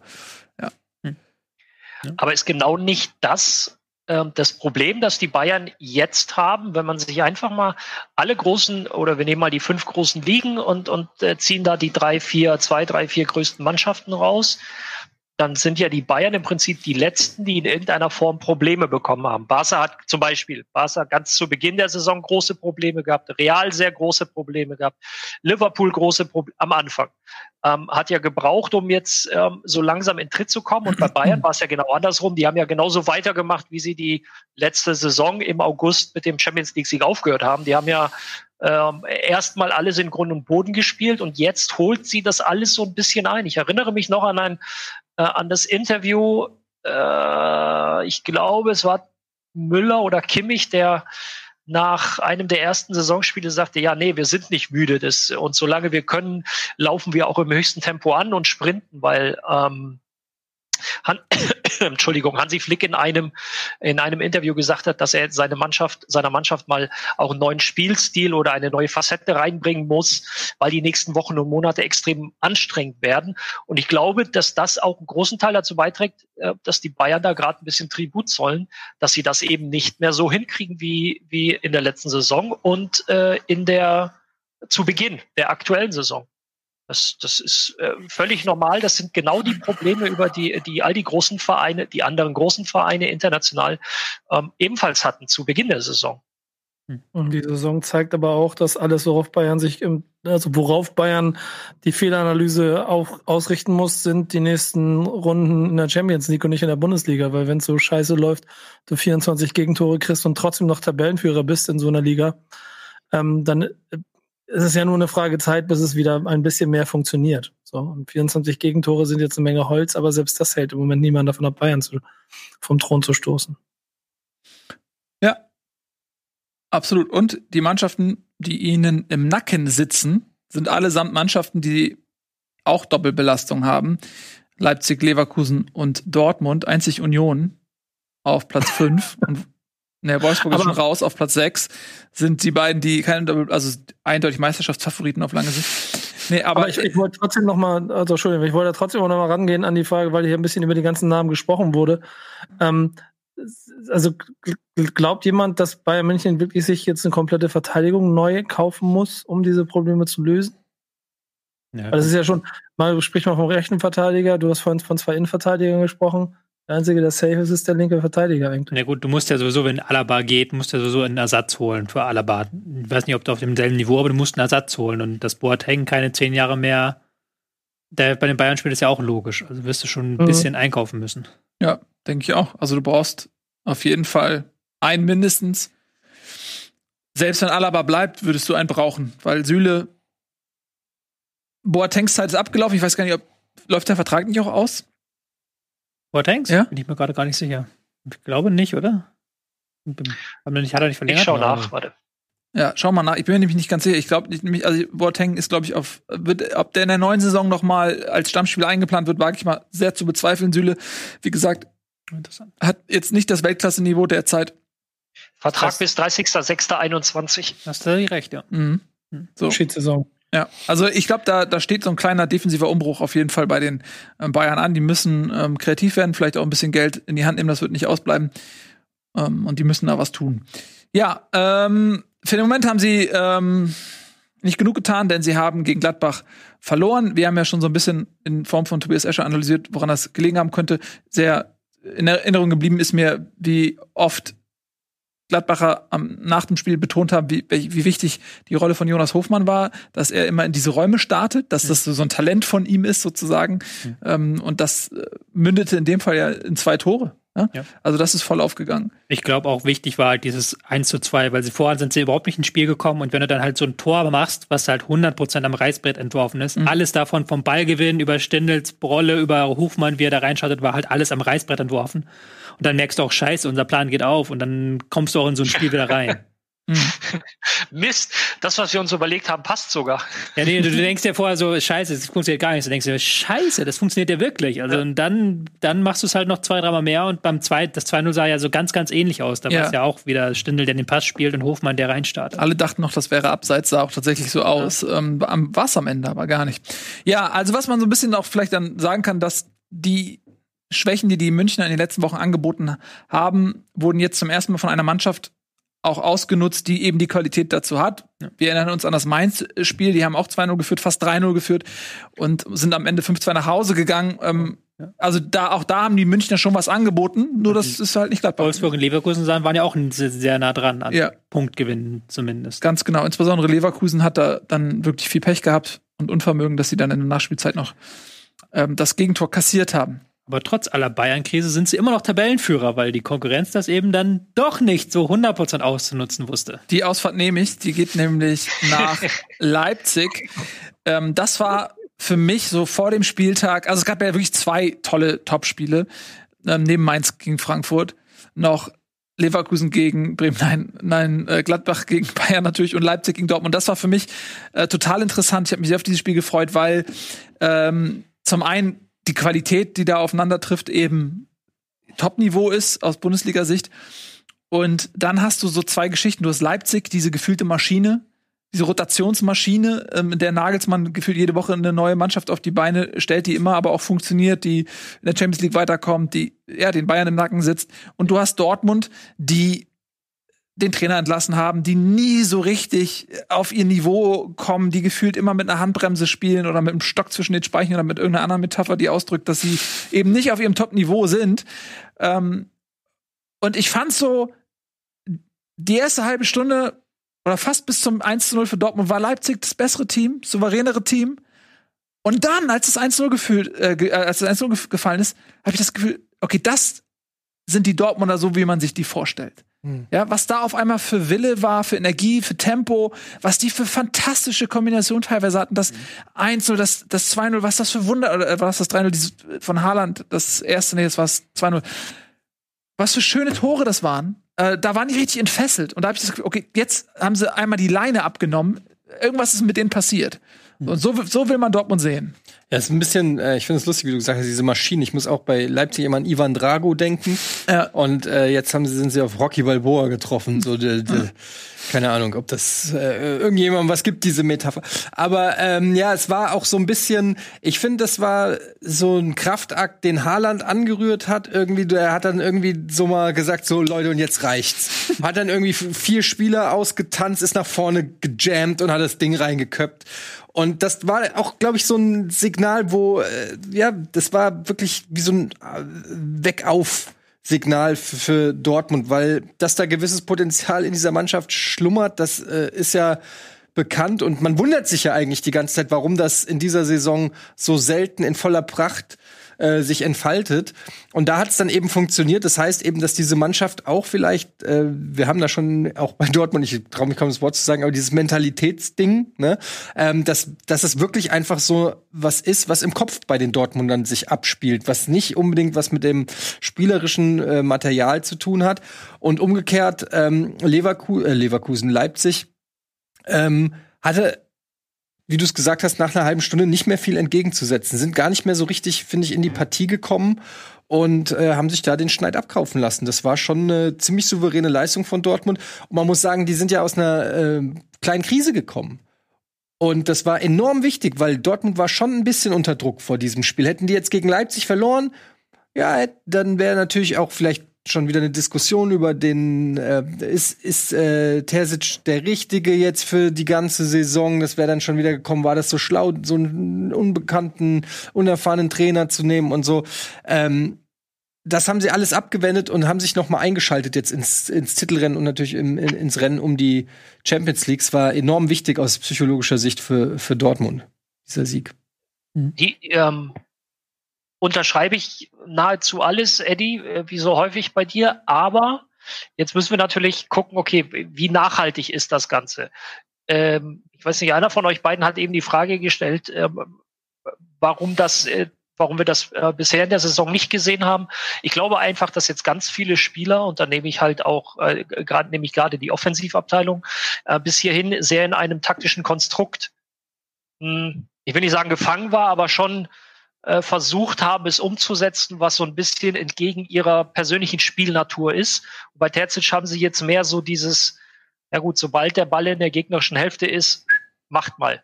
Also spielt euren Fußball. Ich will euch nicht zu viel ähm, mitgeben oder ich will euch nicht zu viel, äh, zu viel oder zu enge Leitplanken geben. Ähm, Nochmal, wie nachhaltig das jetzt ist, das, das können wir ja jetzt erst in den nächsten Spielen bewerten. Aber ähm, da gehe ich absolut konform. Ähm, das war schon wieder ein bisschen das, was die Offensivpower und das Power auch wortwörtlich bei Haaland ähm, zu nehmen ist, äh, verspricht bei den Dortmundern. Ich möchte da den Matthias Sammer einmal spielen und mahnen, mahnend anmerken, dass die erste Halbzeit von Dortmund nicht gut war. Da haben sie keinen einzigen Torschuss abgegeben, haben auch, fand ich, keinen Zugriff bekommen auf Leipzig. Das war dann erst zweite Halbzeit besser, gerade nach der Umstellung auf Dreierkette. Und was ja noch dazu kommt, ist, dass sie ja auch unter Favre diese Spiele gewonnen haben. Also Favre hat, glaube ich, gegen Leipzig alles gewonnen und hat auch gegen die anderen Top-Teams immer eine gute Bilanz. Das Problem waren ja immer die Spiele gegen halt Köln oder gegen Stuttgart oder gegen Union gewesen. Tiefstehende Mannschaften, tiefstehende Mannschaften wo du die Lücken suchen musst, wo du 70, 80 Prozent Ballbesitz genau. hast. Genau, und das ist halt die Frage, ob dieses genau. Tempo, dieses entfesselte, überhaupt gegen eine Mannschaft, die hinten im Buspark möglich ist. Genau, deswegen ist, glaube ich, das nächste Woche sehen. Eben, genau, deswegen ist das Spiel nächste Woche fast schon, würde ich sagen, noch ein größerer Gradmesser, was Tertelt, wie er die Mannschaft weiterentwickelt, weil da geht's gegen Mainz, gegen Gegner wieder, der geknackt wird. Danach Leverkusen Gladbach. Also das sind jetzt so drei Spiele zum Ende der Hinrunde, ähm, wo man sehen wird. Weil es wirklich so, ein, so eine Bestimmung für, für Dortmund, weil wenn sie jetzt gegen Gladbach und Leverkusen verlieren. Ja, gegen Gladbach sahen sie immer gut aus, aber gegen Leverkusen sahen sie auch letzte Saison nicht immer gut aus. Da haben sie, ja. glaube ich, 4-3, dieses 4-3-Ding. Also das ist aber Leverkusen ist momentan auch nicht so gut drauf, haben ja. auch einige Verletzte, spielen jetzt noch Pokal, haben jetzt dann quasi zwei englische Wochen hintereinander. Eben, ich will ähm, das also, auch gar nicht mal nicht reden. Die zweite ja. Halbzeit war wirklich gut und das waren geile Tore. Ja. Das waren alles drei, ein Tor geiler als das nächste. was und waren das für tolle Tore? Ich bin auch bereit, die Krise von Dortmund für beendet zu erklären, wenn sie halt nächste Woche das Ding da drauf machen und ein Severines. Ein Demutstropfen gab's. Ja. da wollte ich nämlich gerade, ich weiß, worauf du hinaus willst, und da wollte ich mal eine provokante Frage stellen. Du redest von Witzel schlimme Sache, Achillessehnenriss. Aber danach lief es besser, meinst du? Das ist die Frage. Also jetzt, ich, um Gottes Willen, die Verletzung nicht, nicht schönreden, das ist natürlich jetzt echt ein ähm, Drama und ich glaube, dass es auch natürlich eine sportliche Schwächung ist, abgesehen davon, dass, dass es natürlich leid tut für den, für den Spieler. Aber danach kam ja Emre Can rein. Und die ersten 30 Minuten war Leipzig das bessere Team. Inwiefern hat dieser Wechsel etwas dazu beigetragen, dass Dortmund das Spiel an sich reißen konnte? Also ich fand auf jeden Fall mit Emre Can, der hat sich auch mal nach vorne getrieben. Der wollte auch, dass sie nicht immer da hinten verharren mhm. und Leipzig spielen lassen, sondern der hat gesagt, so Leute, gehen wir nach vorne rauf und ist auch selber raufgegangen, ist dann vorangegangen. Das war schon ein Riesenunterschied zu Witzel. Ähm, Witzel war zuletzt auch nicht in der Megaform, sondern ich fand, der war so ein, so ein, so ein langsamer Bremsklotz, der da immer dachte, Querpass und dann da nochmal, doch nochmal, die durch nochmal ein bisschen zurück, Jungs. Ich glaube aber trotzdem, dass man in Dortmund froher gewesen wäre, wenn es eine Zerrung gewesen wäre und man ja. dann irgendwie in zwei Wochen wieder da hätte, als statt dass er jetzt halt so lange ausfällt. Das ist, glaube ich, schon eine ähm, schlechte Nachricht, auch wenn Witzel zuletzt nicht auf dem Niveau war, wie er vor zwei Jahren performt hat. Da Hut und Renier nicht mal im Kader gewesen. Mhm. Ein, einer von, einen von beiden. Ah, Bellingham gibt es ja auch noch, der ist auch verletzt. Ja. Bellingham soll ja auch noch. Vielleicht noch weg jetzt sogar. Rainier, Laie soll ja beendet werden und der soll woanders hin weil er keine Spielzeit bekommt und Dahut ist ja auch, wird ja auch immer wieder mit Bundesligisten in Verbindung gebracht. Ja, man möchte ihm, möchte dem Dahut das so ein bisschen nahelegen. Den würde ich Weil- so gern bei der Eintracht sehen. Ja, Ah, ist unrealistisch. Zwar halt ja auch da auf der Position momentan. Ja. Hasebe haben wir, also die haben ja Sebe, die haben, dann haben sie noch einen Zuber, einen Ilsanker, äh, einen Rode, einen Chor. Slippen den Gringo. Also das, die, die kommt da nicht vorher. Ähm, so, ihr kommt nicht an der Werbung vorbei, ihr Lieben. Wir machen noch eine kurze, klitzekleine Unterbrechung und dann haben wir aber noch so einige Leckerbissen für euch. Äh, zum Beispiel so Mainz gegen Frankfurt, Augsburg gegen Stuttgart. Ähm, viele, viele tolle Dinge warten auf euch. Bis gleich.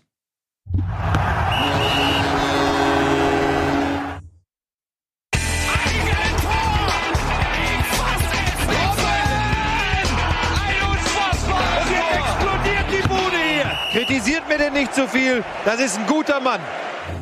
Herzlich willkommen zurück. Herzlichen Glückwunsch, dass ihr Bundesliga schaut. Das ist tatsächlich die beste Wahl der Welt. Ähm, Bundesliga, die einzige Fußballshow der Welt. Heute mit äh, zwei Spielen, die hier nicht stattfinden würden in der Form, wenn wir nicht zwei glühende Fans sitzen hätten, die ähm, Warum sagt ihr Herz. Das? Wieso denn? Das ist doch Quatsch. Das würde doch auf jeden Fall stattfinden. Das ist doch ein Bundesliga. ähm, ja, aber nicht in, nicht in dieser Feurigkeit und nicht in dieser Kompetenz, dieser, äh, nicht in nicht in dieser Fachmä Fachmännlichkeit. Fachmenschlich, was, was, wie sagt man? Ja. Ne? Fachmenschlichkeit. Fachmenschlichkeit. Die Rede ist natürlich von Frankfurt und Bremen. Äh, könnt ihr mal Schnick, Schnack, Schnuck machen, ihr beide, Nico und Eddie eben, wenn, wenn wir anfangen? Eddie hat gewonnen. Ich habe genau Alter, diese, dieser, dieser fehlende, kompetitive, dieser, dieser fehlende Wettbewerbsgeist in dir, das geht mir auf die Eier, Alter. Das- ich glaube, das- Selbst bei, nicht mal Schnick, Du, Schnack, solange, du Schnuck. dein Trikot, solange du dein Trikot nicht anziehst, Ich habe das letzte Woche angezogen. Das ist mehr, als du jemals von äh, behaupten können wirst.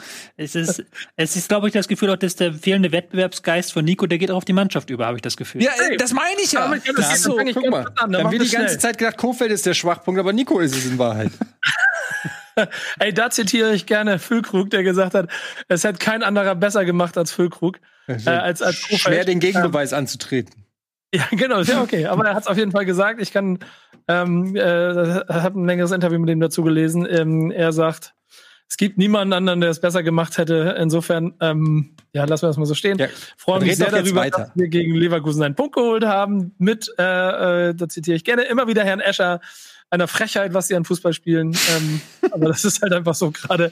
Das ist, das ist nichts, was sie machen. Sie wollen nichts machen. Sie machen einfach nur äh, kaputt und holen einen Punkt gegen Leverkusen, ähm, gegen die man wahrscheinlich auch gewinnen könnte. Aber ähm, ja, Also Werder Bremen. Sagen wir mal so, wenn man das Spiel sich angeguckt hat, dann bin ich ähm, vor dem Spiel ganz heilfroh über den Punkt, wenn ich dann sehe, wie es stattfindet. Also ich bleib ja dabei, ein glasklarer Hand, äh, glasklares Handspiel vom Anfang. wenn ich auf ewig verteidigen Spaß. Ja, natürlich. Punkt, Ja. Haken hinter weiter. Gegen Augsburg ist wichtig. Danach können wir emotional werden. Dann bin ich, äh, Nils, ich verspreche es dir. Nächste Woche nach dem Augsburg-Spiel, da werde ich emotional. Aber jetzt, Punkt, gut, weiter. Die anderen kommen näher. will auch nicht so viel auch zu dem Spiel verlieren, aber es sind zwei Torschüsse von Bremen in 90 Minuten. Die haben halt das nur wegverteidigt und Leverkusen ist momentan wirklich nicht in Form. Die haben, Kann man da nicht die Effizienz loben? kann man die Effizienz loben, ja, das war halt ein Tor nach dem Standard und der zweite, ich erinnere mich gar nicht an den zweiten Torschuss, weil der auch irgendwie, glaube ich, ein Fanschuss oder so war von Möwald. Ein Fanschuss. Ein Fanschuss. Ein, ein, Füllkrug kommt halt wieder und dann geht's, dann knallt's da vorne, Leute. ein Fernschuss von Möwald. Sie haben gut verteidigt, Bremen, und Leverkusen ist momentan so ein bisschen in der Kreativitätskrise, habe ich das Gefühl. Da sind so viele Spieler über, über drüber eigentlich. Ein Diaby, der hat da einen Quatsch zusammengespielt. Bailey auch jetzt mittlerweile in so einer Formkrise hat sich richtig abkochen lassen von einem richtig starken Augustinsson. Aber sonst kann man zu dem Spiel überhaupt nicht viel sagen. Da ist relativ Immer wenig Toprak, passiert. immer Toprak ist eine Bank, meine Meinung, und äh, Füllkrug knipst ab nächster Woche und dann ist alles gut. Und ansonsten, ja, sonst nicht. War natürlich kein Hand, also ne, nur mal, aber es gibt der Running Gag ist, weil ich in dieser WhatsApp-Gruppe bei uns gefühlt zehn Minuten lang darauf bestanden habe, dass es Hand war beim Tor. Ja, lustigerweise können wir auch ernsthaft mal drüber diskutieren, ob ähm, ein Bohm. äh, Ja, das noch- ist Hand. Weil das das, ist Hand. in der, in der letzten Minute ähm, der Ball kommt klar auf Patrick Schick und er kann, wenn er ihn mit der Brust annimmt, ihn gut verarbeiten und, und aus kürzester Distanz aufs Tor schießen. Die Hand ist ausgestreckt. Ist natürlich, also er hatte nicht viel Zeit zu reagieren, aber ganz ehrlich, ich glaube, dass diese Aktion häufiger als Handspiel geahndet wird als nicht. so rum. Das Handspiel ist Punkt. Aber insgesamt hat Werder Bremen genauso viel Gegentore wie der deutsche Meister. ja, ja, jetzt wirst du natürlich ein bisschen unsachlich, aber ich meine, also das, also da kann man aus Leverkusener Sicht durchaus mal äh, mit dem VAR hadern, weil da, äh, ich glaube, in so einer Situation hat es häufiger schon Elfmeter gegeben einfach. Das ja, das meine ich doch. Ja. War, wäre aber auch ja. Angesichts des Leverkusener Kreativitätsvakuums ein Stück zu viel gewesen. Und weil du gerade gesagt hast, wenn der Ball zu schick durchgekommen wäre, der hätte den 30 Meter vom Fuß springen lassen, wie das ganze restliche Spiel. Alter, nichts, hör mal nichts auf. Persönliches. Das ist die Lebensversicherung dieses Vereins. Das Sage ich als jemand, der ihn bei Kickbase hat. es ist vieles, aber nicht die Lebensversicherung von Leverkusen. Ja, ähm, ja. ja ist halt Leverkusen momentan so eine schwierige Phase. Da müssen sie durch. Da merkst du, die Spieler sind, haben jetzt das, was manche andere Vereine wie Gladbach oder Dortmund im Dezember durchgemacht haben, hat Leverkusen irgendwie in den Januar retten können. Ist jetzt nicht gut, dass sie jetzt auch noch morgen oder heute oder morgen, ja. morgen gegen Frankfurter Pokal ran müssen. Ja, es ist halt interessant, weil sie kam ja aus einer ähm, Siegesserie, aber ich habe gerade mal geguckt, äh, wenn man jetzt mal die äh, Euroleague-Spiele weglässt, hast du halt Schalke Schalke, Hoffenheim und Köln. Wir haben jetzt in dieser Sendung über alle drei schon geredet und wissen, dass die auch alle momentan nicht die allerstärksten Vereine sind. Gegen die Hertha unentschieden gespielt. Ähm, gegen Mannschaften dann ungefähr auf Augenhöhe, so wie die Bayern und die Eintracht, ähm, ist es dann, äh, sah es dann schon ein bisschen, bisschen anders aus. Ja, die Bayern haben sie aber gut gespielt. Lange Zeit haben sie natürlich am Ende auch ein bisschen Pech gehabt. Aber ich denke auch, dass es jetzt eine schwierige äh, Phase erstmal für Leverkusen ist. Äh, und wenn dann erstmal die Euroleague wieder losgeht, dann wird es auch nicht leichter werden. Ja. Vielleicht mal die Bank vorlesen, damit man auch weiß, was die einfach für Verletzungspech gerade ja. haben. Also Wendel, Jetwei, okay. Lomp, Grill, Gedikli, Unur, Türkmen. Das war die Bank von. Wirtz wurde geschont. Ja, das war die besagte Bank von Leverkusen. Hm? Wird morgen auch nicht spielen. Ja. ja. Gut für die Eintracht. Gut für die Eintracht. Ja. Na, lass uns zum, zur Eintracht kommen. Ja, okay. Kommen wir zur Eintracht. Die haben ähm, im kleinen Derby hm. gegen Mainz. 2 zu 0 gewonnen. Es war ein verdienter Sieg, zwei Elfmeter. Wobei der erste war das. War das das Mainz-Spiel? Nee, das war das Augsburg-Spiel, ne? Ja, das war das Augsburg-Spiel. Da kommen wir später noch zu. Ähm, vergesst, was ich gesagt habe. Zwei Elfmeter, eiskalt verwandelt von äh, Silva. Der zweite Elfmeter war mega dumm. Wir haben beide nicht super smart, ja. aber ja. Irgendwo habe ich gelesen, Nia KT war an dem Abend äh, der beste Eintracht-Spieler. Mhm. Ähm, ja, also zum einen muss man natürlich sagen, historischer Sieg, weil die Eintracht noch nie, äh, glaube ich, nur einen Punkt in Mainz geholt. Ähm, und es war nicht so gutes Spiel wie gegen Leverkusen, wo sie ja wirklich sehr, sehr gut waren, aber finde ich, war ein verdienter Sieg, war schon die spielbestimmende Mannschaft.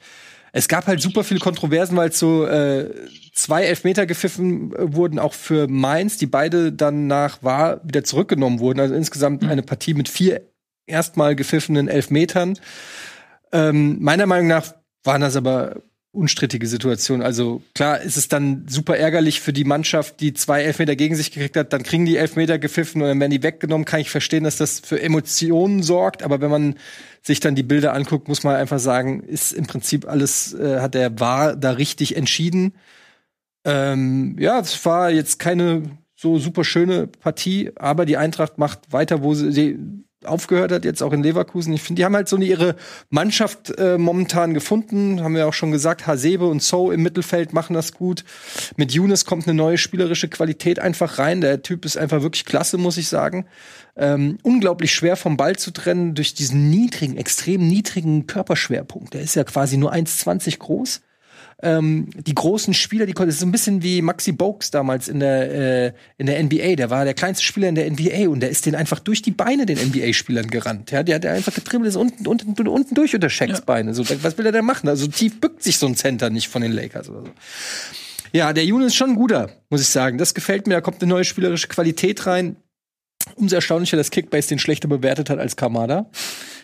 Ist übrigens, ist dir mal aufgefallen, dass du dich öffentlich jedes Mal, wenn einer deiner Spieler nicht die von dir bevorzugte Bewertung erhältst, dass du dich jedes Mal öffentlich bei, bei Kickbase bei, bei, wirklich. Und ich finde das ein bisschen unlautbaren Wettbewerb, weil du nutzt deine Reichweite, um Druck ja. auszuüben. Ja, aber es passiert in ja deinem Sinne. Es wäre ja, es wäre schön, wenn das passiert. Du bist, du bist wie Kofeld, der am Seitenrand steht und pöbelt. So bist du. Jetzt mal Vorsicht, sonst ja. sperrt mich Twitter, wenn du sowas sagst. Ja, mal auf. Also. Er hat auch noch Twitter in der Hand dafür. Das ist also Ganz ehrlich, es wäre ja schön, wenn mein, äh, wenn mein Druck irgendwas bewirken würde, aber ich glaube, diese Kickbase Social Media Abteilung, die existiert überhaupt nicht. Die haben noch nicht einmal irgendwie reagiert oder sich auch nur entschuldigt, förmlichst. Ja.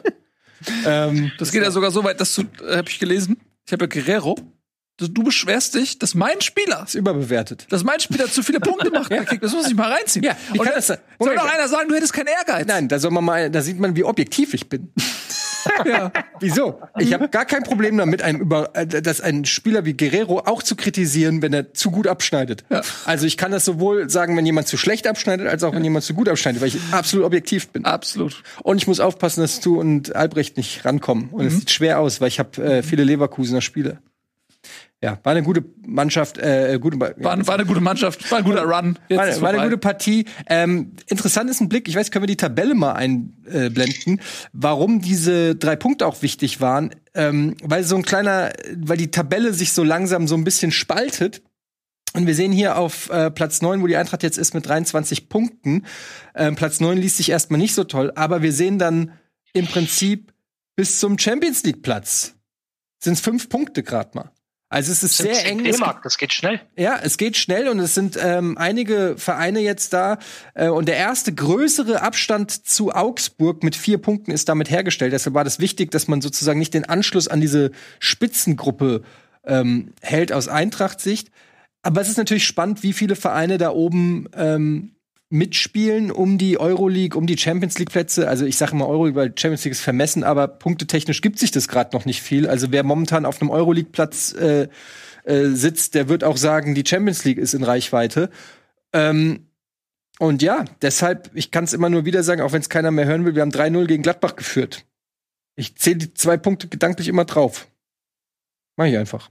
Ja, mach doch. Und ähm, ja, mehr habe ich nicht zu sagen. Wollt ihr noch was wissen? Wollt ihr was sagen? Es wird mir immer vorgeworfen, dass ich Monologe halte, aber ihr sagt auch nie was zur Eintracht. Nee. Ja, aber du bist auch, du, das sind auch in sich geschlossene Vorträge. Also es ist auch schwierig, also selbst wenn im, im Plenarsaal Leute die Hand heben, also der Professor guckt Ja, da gar nicht Aber hin. du kannst ja auch eine Frage stellen. Ja. Dann kann ich sie dir auch beantworten. Wie bei Ilsanker. Ja, nee, grundsätzlich ist ja alles, alles und darüber hinaus auch gesagt. Insofern können wir dazu zur Eintracht wenig sagen. Ich würde mich freuen, wenn ihr noch was sagt. Und es läuft auch die Zeit nicht, das davon. Ja, das stimmt tatsächlich. Denn wir wollen auch noch über äh, einen famosen VfB aus Stuttgart sprechen, die im eben von dir genannten Augsburg 4 zu 1 gewonnen haben. Das war auch zeitweise toll mit anzuschauen, ähm, wie da die Rasselbande gewirbelt hat. Man muss aber auch sagen, dass äh, der Elfmeter, das 1 zu 0, dass der ein bisschen zweifelhaft war.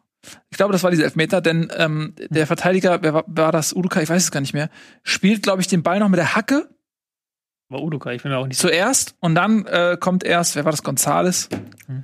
äh, zu Fall. Ähm, und dann denke ich mir immer, okay, wenn der VAR das überprüft, Mhm. warum sehen die das nicht? Also wa warum gibt es Ich zum glaube, war die Eingriffshürde zu groß, weil es war jetzt keine hundertprozentige Fehlentscheidung. Oder was war da? Diego. Nö, also wenn der, wenn man sieht, dass der Verteidiger erst den Ball spielt, Das war Oxford, glaube ich. okay, wenn, der, wenn man sieht, dass er erst den Ball spielt und dann den Spieler, dann was willst du da noch diskutieren? Ich glaube, dass aber Augsburg auch so keine Chance in diesem Nee, Spiel gehabt hätte. Ich will es Also nur noch mal erwähnen, so, weil ich ja. Gerechtigkeitsfanatiker bin.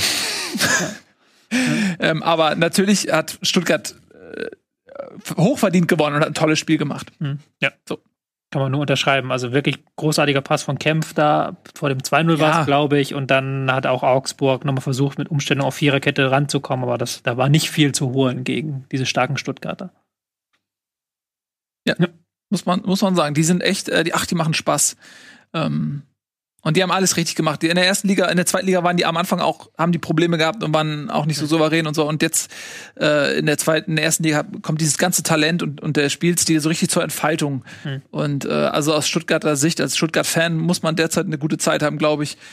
Weil das war so nicht zu erwarten, dass die so gut funktionieren und vor allem auch so viel Spaß beim Zuschauen machen. Sind Ja. jetzt die beste guter- Auswärtsmannschaft. Guter Trainer, finde ich. Ähm, wenn man den so auch auf äh, Pressekonferenzen und so hört und nach äh, Spielen äh, inter, im, im, im Interview, ähm, mag den irgendwie. Ja. Sachlich, ruhig, unaufgeregter Typ. Ich kannte den gar nicht vorher. Guter, Ma- Matrazzo. Kann Guter man sich mal merken. Vielleicht wird man von dem noch mal hören. einer für die Eintracht. Vielleicht. Den hätte ich gern bei der Eintracht. Ja? Wen noch? Ähm, Dahoud? f- Ähm, Dahoud. Cristiano Ronaldo. Nenn Und- doch mal so ein, ein, ein Team des Jahres, was du bei der Eintracht sehen möchtest. Nils. Wie bitte? Ich sage, nenn doch mal ein Team des Jahres, das du bei der Eintracht Ja. sehen willst. Guck mal, weißt du, du hast wahrscheinlich als Innenverteidiger selten so gute Pässe gespielt wie diesen hier. Ähm, den nehme ich natürlich direkt auf, denn wir wurden eingeladen von EA, unser persönliches Team des Jahres aufzustellen. Es gab einen Pool an nominierten Spielern, aus denen wir wählen durften, wer dann unserer Meinung nach in diese Top 11 gehört. Und das haben wir gemacht. Jeder von uns hat eine eigene Elf anhand dieser Spieler zusammengestellt. Mhm. Und dann haben wir geguckt, wer hat hier in dieser persönlichen Champions-Wahl ähm, es geschafft in genau. diese also ich, Mannschaft. Ich habe dann von euch quasi die Top 11, die Top 11 mhm. Top Gag, ja, ähm, genommen und daraus eine gemeinsame Bundesliga Top 11 gemacht. Man kann auch, jeder kann auch voten auf der ähm, Homepage. Ähm, und dann werden nachher die Spieler, die von den Leuten ins Team of the Year gewotet werden, die kann man dann bei ähm, FIFA Ultimate Team bekommen. Diese Spieler werden dann da freigeschaltet. Mhm. Und wir hatten, wie gesagt, einen, äh, Pool aus Spielern, das waren irgendwie 30 oder 40 Spieler und daraus äh, durften wir dann wählen. Manches war einstimmig bei uns, also manche Spieler, da hatten wir uns leicht geeinigt, haben, die hat jeder seine Elf des Jahres genommen.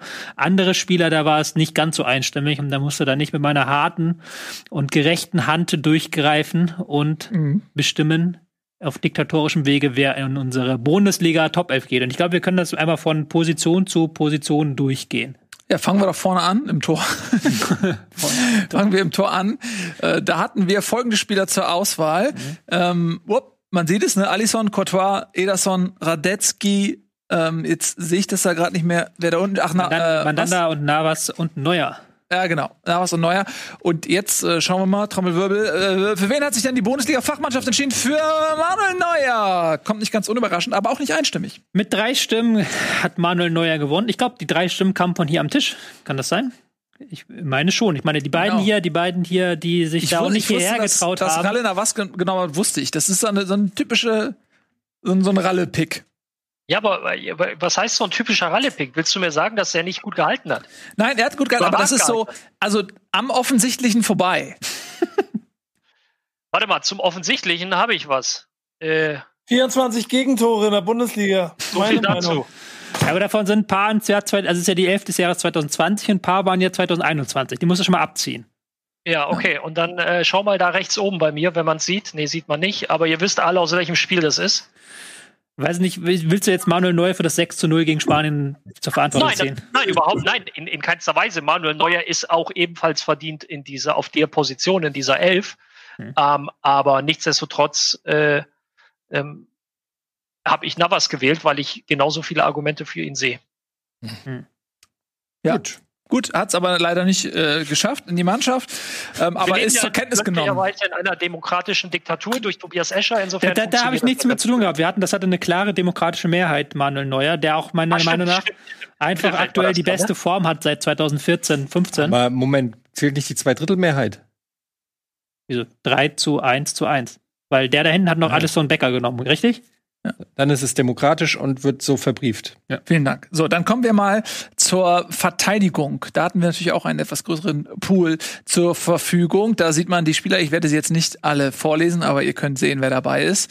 Und wir haben uns entschieden, mit einem äh, Vierer-Kettensystem mhm. zu agieren. Dementsprechend haben es vier dieser Spieler in unsere elf geschafft. Und da sehen wir sie. Davies, Van Dijk, Marquinhos und Alexander Arnold haben es geschafft, was auch gut passt. Äh, Davies Linksverteidiger, zwei Innenverteidiger und Alexander Arnold natürlich als Rechtsverteidiger. Mhm. Das finde ich schon ähm, eine sehr vortreffliche in Verteidigung. Hm. Man muss dazu sagen, dass äh, Sergio Ramos auch zwei Punkte, also genau. zwei Stimmen bekommen hat, Darüber ähnlich wie Marquinhos. Und deswegen hat äh, Tobias Escher sich äh, entscheiden müssen und hat dieses für Marquinhos getan. Genau, ich habe das für Marquinhos getan. Van Dijk und Alexander Arnold ist, glaube ich, unstrittig. Ich habe bei Van Dijk kurz überlegt, weil der ja seit Oktober fehlt, aber ich glaube, der hat einfach bis dahin so überragende Leistungen gemacht, an dem kommst du nicht vorbei. Hatten vier von fünf Sinn? gewählt und Alexander Arnold als Rechtsverteidiger auch muss man sagen, mangels Konkurrenz. Mir ist jetzt kein besserer Rechtsverteidiger eingefallen, habe kurz überlegt, aber das ist, glaube ich, auch unstrittig. Hättest du so machen müssen wie, wie Nico, weil er hat die Rechtsverteidiger weggelassen. Ja, der hat einfach zwei Linksverteidiger aufgestellt. Entschuldigung, Nico, aber ich finde das großartig. Tobi sagt 4-3-3 und du stellst zwei Linksverteidiger auf. ja, weil ich, weil ich ungefähr eine Stunde muss, muss ich also noch rechtfertigen hier, nur weil du, weil du, weil du der Meinung bist, du musst den nochmal raus. Weil ich um eine Stunde nach Deadline genau zweieinhalb Minuten hatte, um das ganz schnell aufzuschreiben. Und dann Ich versuche mir das nur vorzustellen, wenn zwei Linksverteidiger da stehen und kein Ich halt Rechtsverteidiger. mehr über links. Was willst du denn? Ja, aber was ist denn das für ein Zeitmanagement? Dann sprichst mal vier Stunden weniger mit Shindy und machst mal zwei Stunden mehr irgendwie deine Aufstellung. Soll ich da jetzt so was, soll ich dazu jetzt was sagen? Ja, Nee, gerne. Zeitmanagement. Wollen wir über mal Zeitmanagement reden? Ähm, Nee, wir reden lieber über das Mittelfeld unserer Weltauswahl. genau. Äh, und zwar haben wir äh, fantastische Spieler zur Auswahl gehabt. Hier sieht man sie. Und aus diesen Weltklasse-Akteuren mussten wir uns welche rauspicken. Das Drei Stück. fiel nicht so schwer, doch es fiel sehr schwer, denn man muss auch wieder welche auf der Bank lassen. Da haben wir sie Kimmich, De Bruyne und Thiago. Und was fällt auf? Wer ist nicht dabei? Guerrero, weil der nämlich überbewertet ist bei Kickbase. Allein, dass dann dieser Ausfall ist, ist ja schon mal ein Zeichen des man- Respektes. Man muss ja sagen, dass Kimmich und De Bruyne jetzt die ersten beiden Akteure sind, auf die wir uns alle einigen konnten. Also Ja. die waren wirklich in jeder Top 11 und ist deswegen auch, glaube ich, unstrittig. Kimmich mit einem überragenden Jahr, auch De Bruyne mit einem überragenden Jahr. Son könnte man noch erwähnen. Momentan, glaube ich, Zweiter in der Torschützenliste in der Premier League. Ja. Wahnsinns äh, Karriere. Ich wollte ihn tatsächlich, das, das wäre nämlich mein äh, Ralle-Pick gewesen. Ich wollte Son eigentlich Ich hatte nehmen. den gewählt. Ähm, ja, weil ich hätte, ich hätte ihn auch fast gewählt und dann hatte ich aber gedacht so, hast du nicht gewählt? Ich hatte ihn fast Kanté, gewählt, glaube ich, gewählt dann noch. weil er natürlich in Hamburg ausgebildet wurde. Ist ein Hamburger Jung, also er kommt ursprünglich natürlich aus Südkorea, aber er war, Er lang, war in Hamburg, also ist er ein Hamburger Junge. ja, weil er wurde hier ausgebildet in der Jugend. Er war schon im Jugend beim HSV und ähm, deswegen er, er, wollte ich ihn eigentlich nehmen. Er ist auch ein sehr sehr sympathischer Kerl einfach, aber ich habe mir dann gedacht so, ey Nils, jetzt wählst du mal dann doch sportlich fair und nicht emotional. Du hast Thiago, glaube ich, gewählt, oder? Ja, ich habe ich habe tatsächlich De Bruyne, Thiago und Kimmich alle drei Ja. gewählt, ja. Also es war auch, glaube ich, äh, Nico hatte hat die auch, glaube ich, ja. Nico hatte die auch, Mhm. hatte, glaube ich, auch das Mittelfeld. Ich war auch bei Thiago kurz dran, bis halt durch den Wechsel nach Liverpool dann, da hat er nicht viel gespielt, war ja auch verletzt. Haben man dann überlegt, dass ich dann jemand anders nehme. Ich habe dann Aouar genommen, auch um mal so einen Ralle-Pick, wie das ja hier heißt, zu haben. Ein Spieler, den man nicht rechnet, unbedingt, unbedingt, der auch ein starkes Jahr gehabt hat. Definiere den Ralle-Pick. Der Ralle-Pick des Jahres Sein. Bisschen 2020. gegen den Strom. Ja. Und Ralles Ralle-Pick ist, glaube ich, Bruno Fernandes gewesen, was ich auch Ja. sehr gut nachvollziehen kann. Gerade nach der zweiten Ja. Jahreshälfte. Genau, da hatte ähm, im Prinzip der Hauptverantwortliche dafür, dass United ähm, irgendwann mal so ein bisschen die Kurve bekommen hat. Und ähm, er war der Einzige tatsächlich, der in der ersten Jahreshälfte United über Wasser gehalten hat und ähm, hat einen riesen Impact auf das Spiel der Mannschaft. Insofern habe ich Bruno Fernandes genommen, ja. Aber ähm, ja, Hat's Nee, leider ja nicht. nicht. nicht Aber du auf mit das geschafft. Mittelfeld, äh, das ist ja das Problem. Wir sprechen hier halt wirklich über äh, über Nuancen. Also da äh, ich verstehe auch so ziemlich jeder andere, der äh, der da reingewählt wird. Nur nicht, wenn man zwei Linksverteidiger wählt, ne? Ja, es ist halt taktisch schwierig, ja. ich sag doch mehr über links. Ja, also kommen wir jetzt ähm, zum Sturm. Drei Stürmer konnten wir in unserem 4-3-3-System auswählen und da ist natürlich das Angebot riesig. Da sind, ist ein Weltklasse-Stürmer neben dem anderen und ich habe die ganze Zeit auch gedacht, so, ey, der muss rein, der muss rein. Der, ich hatte sechs, sieben Leute, wo ich dachte, okay, die müssen alle rein. Letztendlich musste man sich für drei entscheiden und das sind unsere drei Stürmer geworden. Was? Haaland, Lewandowski und Lukaku tatsächlich. Kann ich wieder mit Statistik dienen. Haaland haben vier von fünf. Ich war, glaube ich, der Einzige, der ihn nicht hatte. Das ist eine Ralle-Entscheidung. Nee, was daran lag, dass ich tatsächlich einen Linksaußen und Rechtsaußen gewählt habe. Also ich habe einen zentralen Stürmer und einen Linksaußen, einen Rechtsaußen gewählt. Aber weil wir haben ja gesagt, wir können so viele Stürmer von allen von denen, die da nominiert sind. Deswegen war es so mein Gedankenfehler ein bisschen. Ähm, Lewandowski haben wieder alle. Ich glaube, das ist auch unstrittig, dass man Lewandowski nach diesem Jahr in dieser Elf haben sollte. Und Lukaku hatten tatsächlich nur zwei.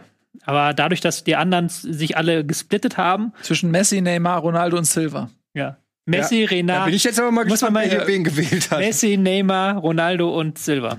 Ja. Wer glaubt, wer glaubt, das Publikum hat denn Silva, André Silva von Eintracht Frankfurt gewählt? War es Nils? War es Ralf? War es Nico? Das wird man nie rausfinden können. Ja. Denn das ist eine anonyme Wahl gewesen. Ja, man muss, ähm, Was hattest, was hattest du gewählt? also ich hatte Haaland, Lewandowski und Ronaldo. Ronaldo, ja. Ja. Ronaldo, weil? Weil Ronaldo ähm, ein sehr starkes Jahr hatte in Turin. Er ist, glaube ich, in der Welttorjägerwahl, ich weiß nicht, Top 5 auf jeden Fall. Er hat, glaube ich, in, in 33 Spielen 31 Tore gemacht. Äh, äh, der Typ ist äh, Mitte 30 und äh, ist einfach fit wie nie und hat einfach eine, eine bockstarke Saison in Turin gespielt. Und deswegen habe ich mich für ihn entschieden. Ich hatte auch Messi auf dem Zettel, aber ich fand, das war jetzt nicht Messis bestes Jahr, nicht nur sportlich, sondern eben auch mit allem drumherum. Ich hatte Salah und Mané natürlich noch auf der Liste, äh, aber ich habe dann gedacht, so, ey, komm, einen von den beiden großen packst du mal mit rein. Mhm. Moment, Seid ich sehe gerade, José Lu, ist das der José Lu, der schon auch in der Bundesliga gespielt mhm. hat? Der hat auch bei der Eintracht gespielt, meine ich. Und bei Hoffenheim auch. Ist der so gut geworden mittlerweile? Guck ich ihn direkt mal an, den Jungen. Ralf, was wolltest du sagen? Einer für die Eintracht. Ich wollte wissen, äh, ehrlich, hat einer von oh, euch Immobile auf dem Schirm gehabt? Ich hatte es, habe mich dagegen entschieden, aber hat, hat jemand über ihn nachgedacht? Ja, das Problem ist halt, dadurch, dass, wenn du halt Stürmer nimmst, ich würde sagen, Lewandowski ist ja gesetzt vorne drin und dann Haaland und dann willst man vielleicht noch einen anderen haben. Ich finde auch Lukaku einfach durch den Europa League auch. Ich, ich denke mir halt immer so, ähm, auch nach Wettbewerben so. Weil du hast ja zum Beispiel bei Neuer gesagt, dass Neuer die Länderspiele und ich habe halt zum Beispiel Länderspiele überhaupt nicht gewichtet, weil die dieses Jahr überhaupt nicht wichtig waren, sondern aber wenn du halt in den großen Champions League Spielen, Europa League Spielen, äh, da war es dieses Jahr oder auch in den großen Ligaspielen, dann bist du bei mir auf dem Schirm gelandet und da hatte ich sogar noch Lukaku vor ähm, Immobile platziert, auch wenn Immobile natürlich trifft und trifft und trifft. Ja, ich finde aber, also Immobile genau trifft und trifft, aber er ist, finde ich, schon auch irgendwo limitiert. Hm. Also man, er gibt auch viele Sachen, die er nicht so gut kann. Ähm, ist natürlich am Endeffekt egal, wenn du so viele Tore schießt, Jahr um Jahr. Aber ja, ich fand einfach andere, andere Stürmer besser. Ich finde auch ein Salah, das hat mich dann wirklich ein bisschen gewurmt, weil ich gucke wirklich eigentlich viele Liverpool-Spiele und mhm. ist einfach so ein überragender Typ. Ähm, mhm. Der gehört eigentlich auch in die, in die Auswahl rein. Ja. Ich finde auch Warum war nicht Müller nicht dabei? Müller hat auch, ja. ja. Ähm, wir haben natürlich schon einige Bayern-Spieler, ne? Also wir haben, was haben wir, vier Bayern-Spieler? Triple gewonnen es ist halt auch, man muss eigentlich natürlich auch sehen, dass wir natürlich so ein bisschen Bundesliga-lastiger sind, natürlich auch. Weil vielleicht ist ein Immobile, habe ich jetzt nicht so oft gesehen. Haaland habe ich halt Woche für Woche gesehen und weiß halt, dass der halt eine Naturgewalt ist und einfach in jedem Spiel trifft, wenn er aufgestellt ja. ist. So, das ist natürlich dann nochmal was anderes, weil wir den halt sehr, sehr äh, klar verfolgt haben und auch gemerkt haben, dass der halt unverzichtbar für Dortmund dieses Jahr ist. So sieht's aus. Unverzichtbar für unseren Sender ist das Nerdquiz. Viele Leute da draußen warten bereits darauf. Ähm, ihr Lieben, das war Bundesliga für heute. Schreibt doch gerne in den Kommentarbereich, was eure Top 11 ist, ob ihr mit unserer Wahl einverstanden seid oder ob ihr vielleicht die ein oder andere Position komplett anders seht. Und ihr könnt, wie gesagt, auch selber wählen online und dann ähm, schauen, was da von der 11 am Ende dabei rauskommt. Wir werden unser auch mal online das System eingeben und abschicken. Genau. Und dann wird sie auch gewählt von der Menschheit, weil wir als alle überzeugt haben, dass das die beste Elf ist, die man wählen kann. So ist es. Die Kompetenz hat gesprochen hier. Ähm, genau. Also wir sehen uns dann ja ähm, nächste Woche erst wieder, ne? Ja. Ähm, und es folgt ja auch eine englische Woche. Hm. Also da wird's heiß. Heiß hergehen, oder? Hm. Ist es schon diese Woche die englische Woche? Nee, nächste, nächste Woche. Woche. Wir haben ja noch Pokal jetzt. Ich wollte gerade sagen, jetzt ist Pokal Frankfurt und, und Bayern. Und dann Mittwoch. kommt eine richtige englische Woche. Also da ist einiges an Fußball, was auf euch wartet. Genau wie eben äh, jenes genannte Nerdquiz. Dabei viel Spaß. Runde 5 äh, mit äh, Michael Reinke, Anton und Moritz. Die warten auf euch. Danach um 20 Uhr live Game Talk, euer, äh, ja, euer Spielegespräch am Montagabend, wenn ihr so wollt. Und dann gibt's um 21 Uhr noch eine schöne Ausgabe vom Plauschangriff. Und wenn euch unser Programm gefällt, freuen wir uns natürlich, wenn ihr beim Supporters Club Mitglied werdet und, und uns unterstützt. Vielen Dank fürs Zusehen. Mach's gut. Tschüss und auf Wiedersehen.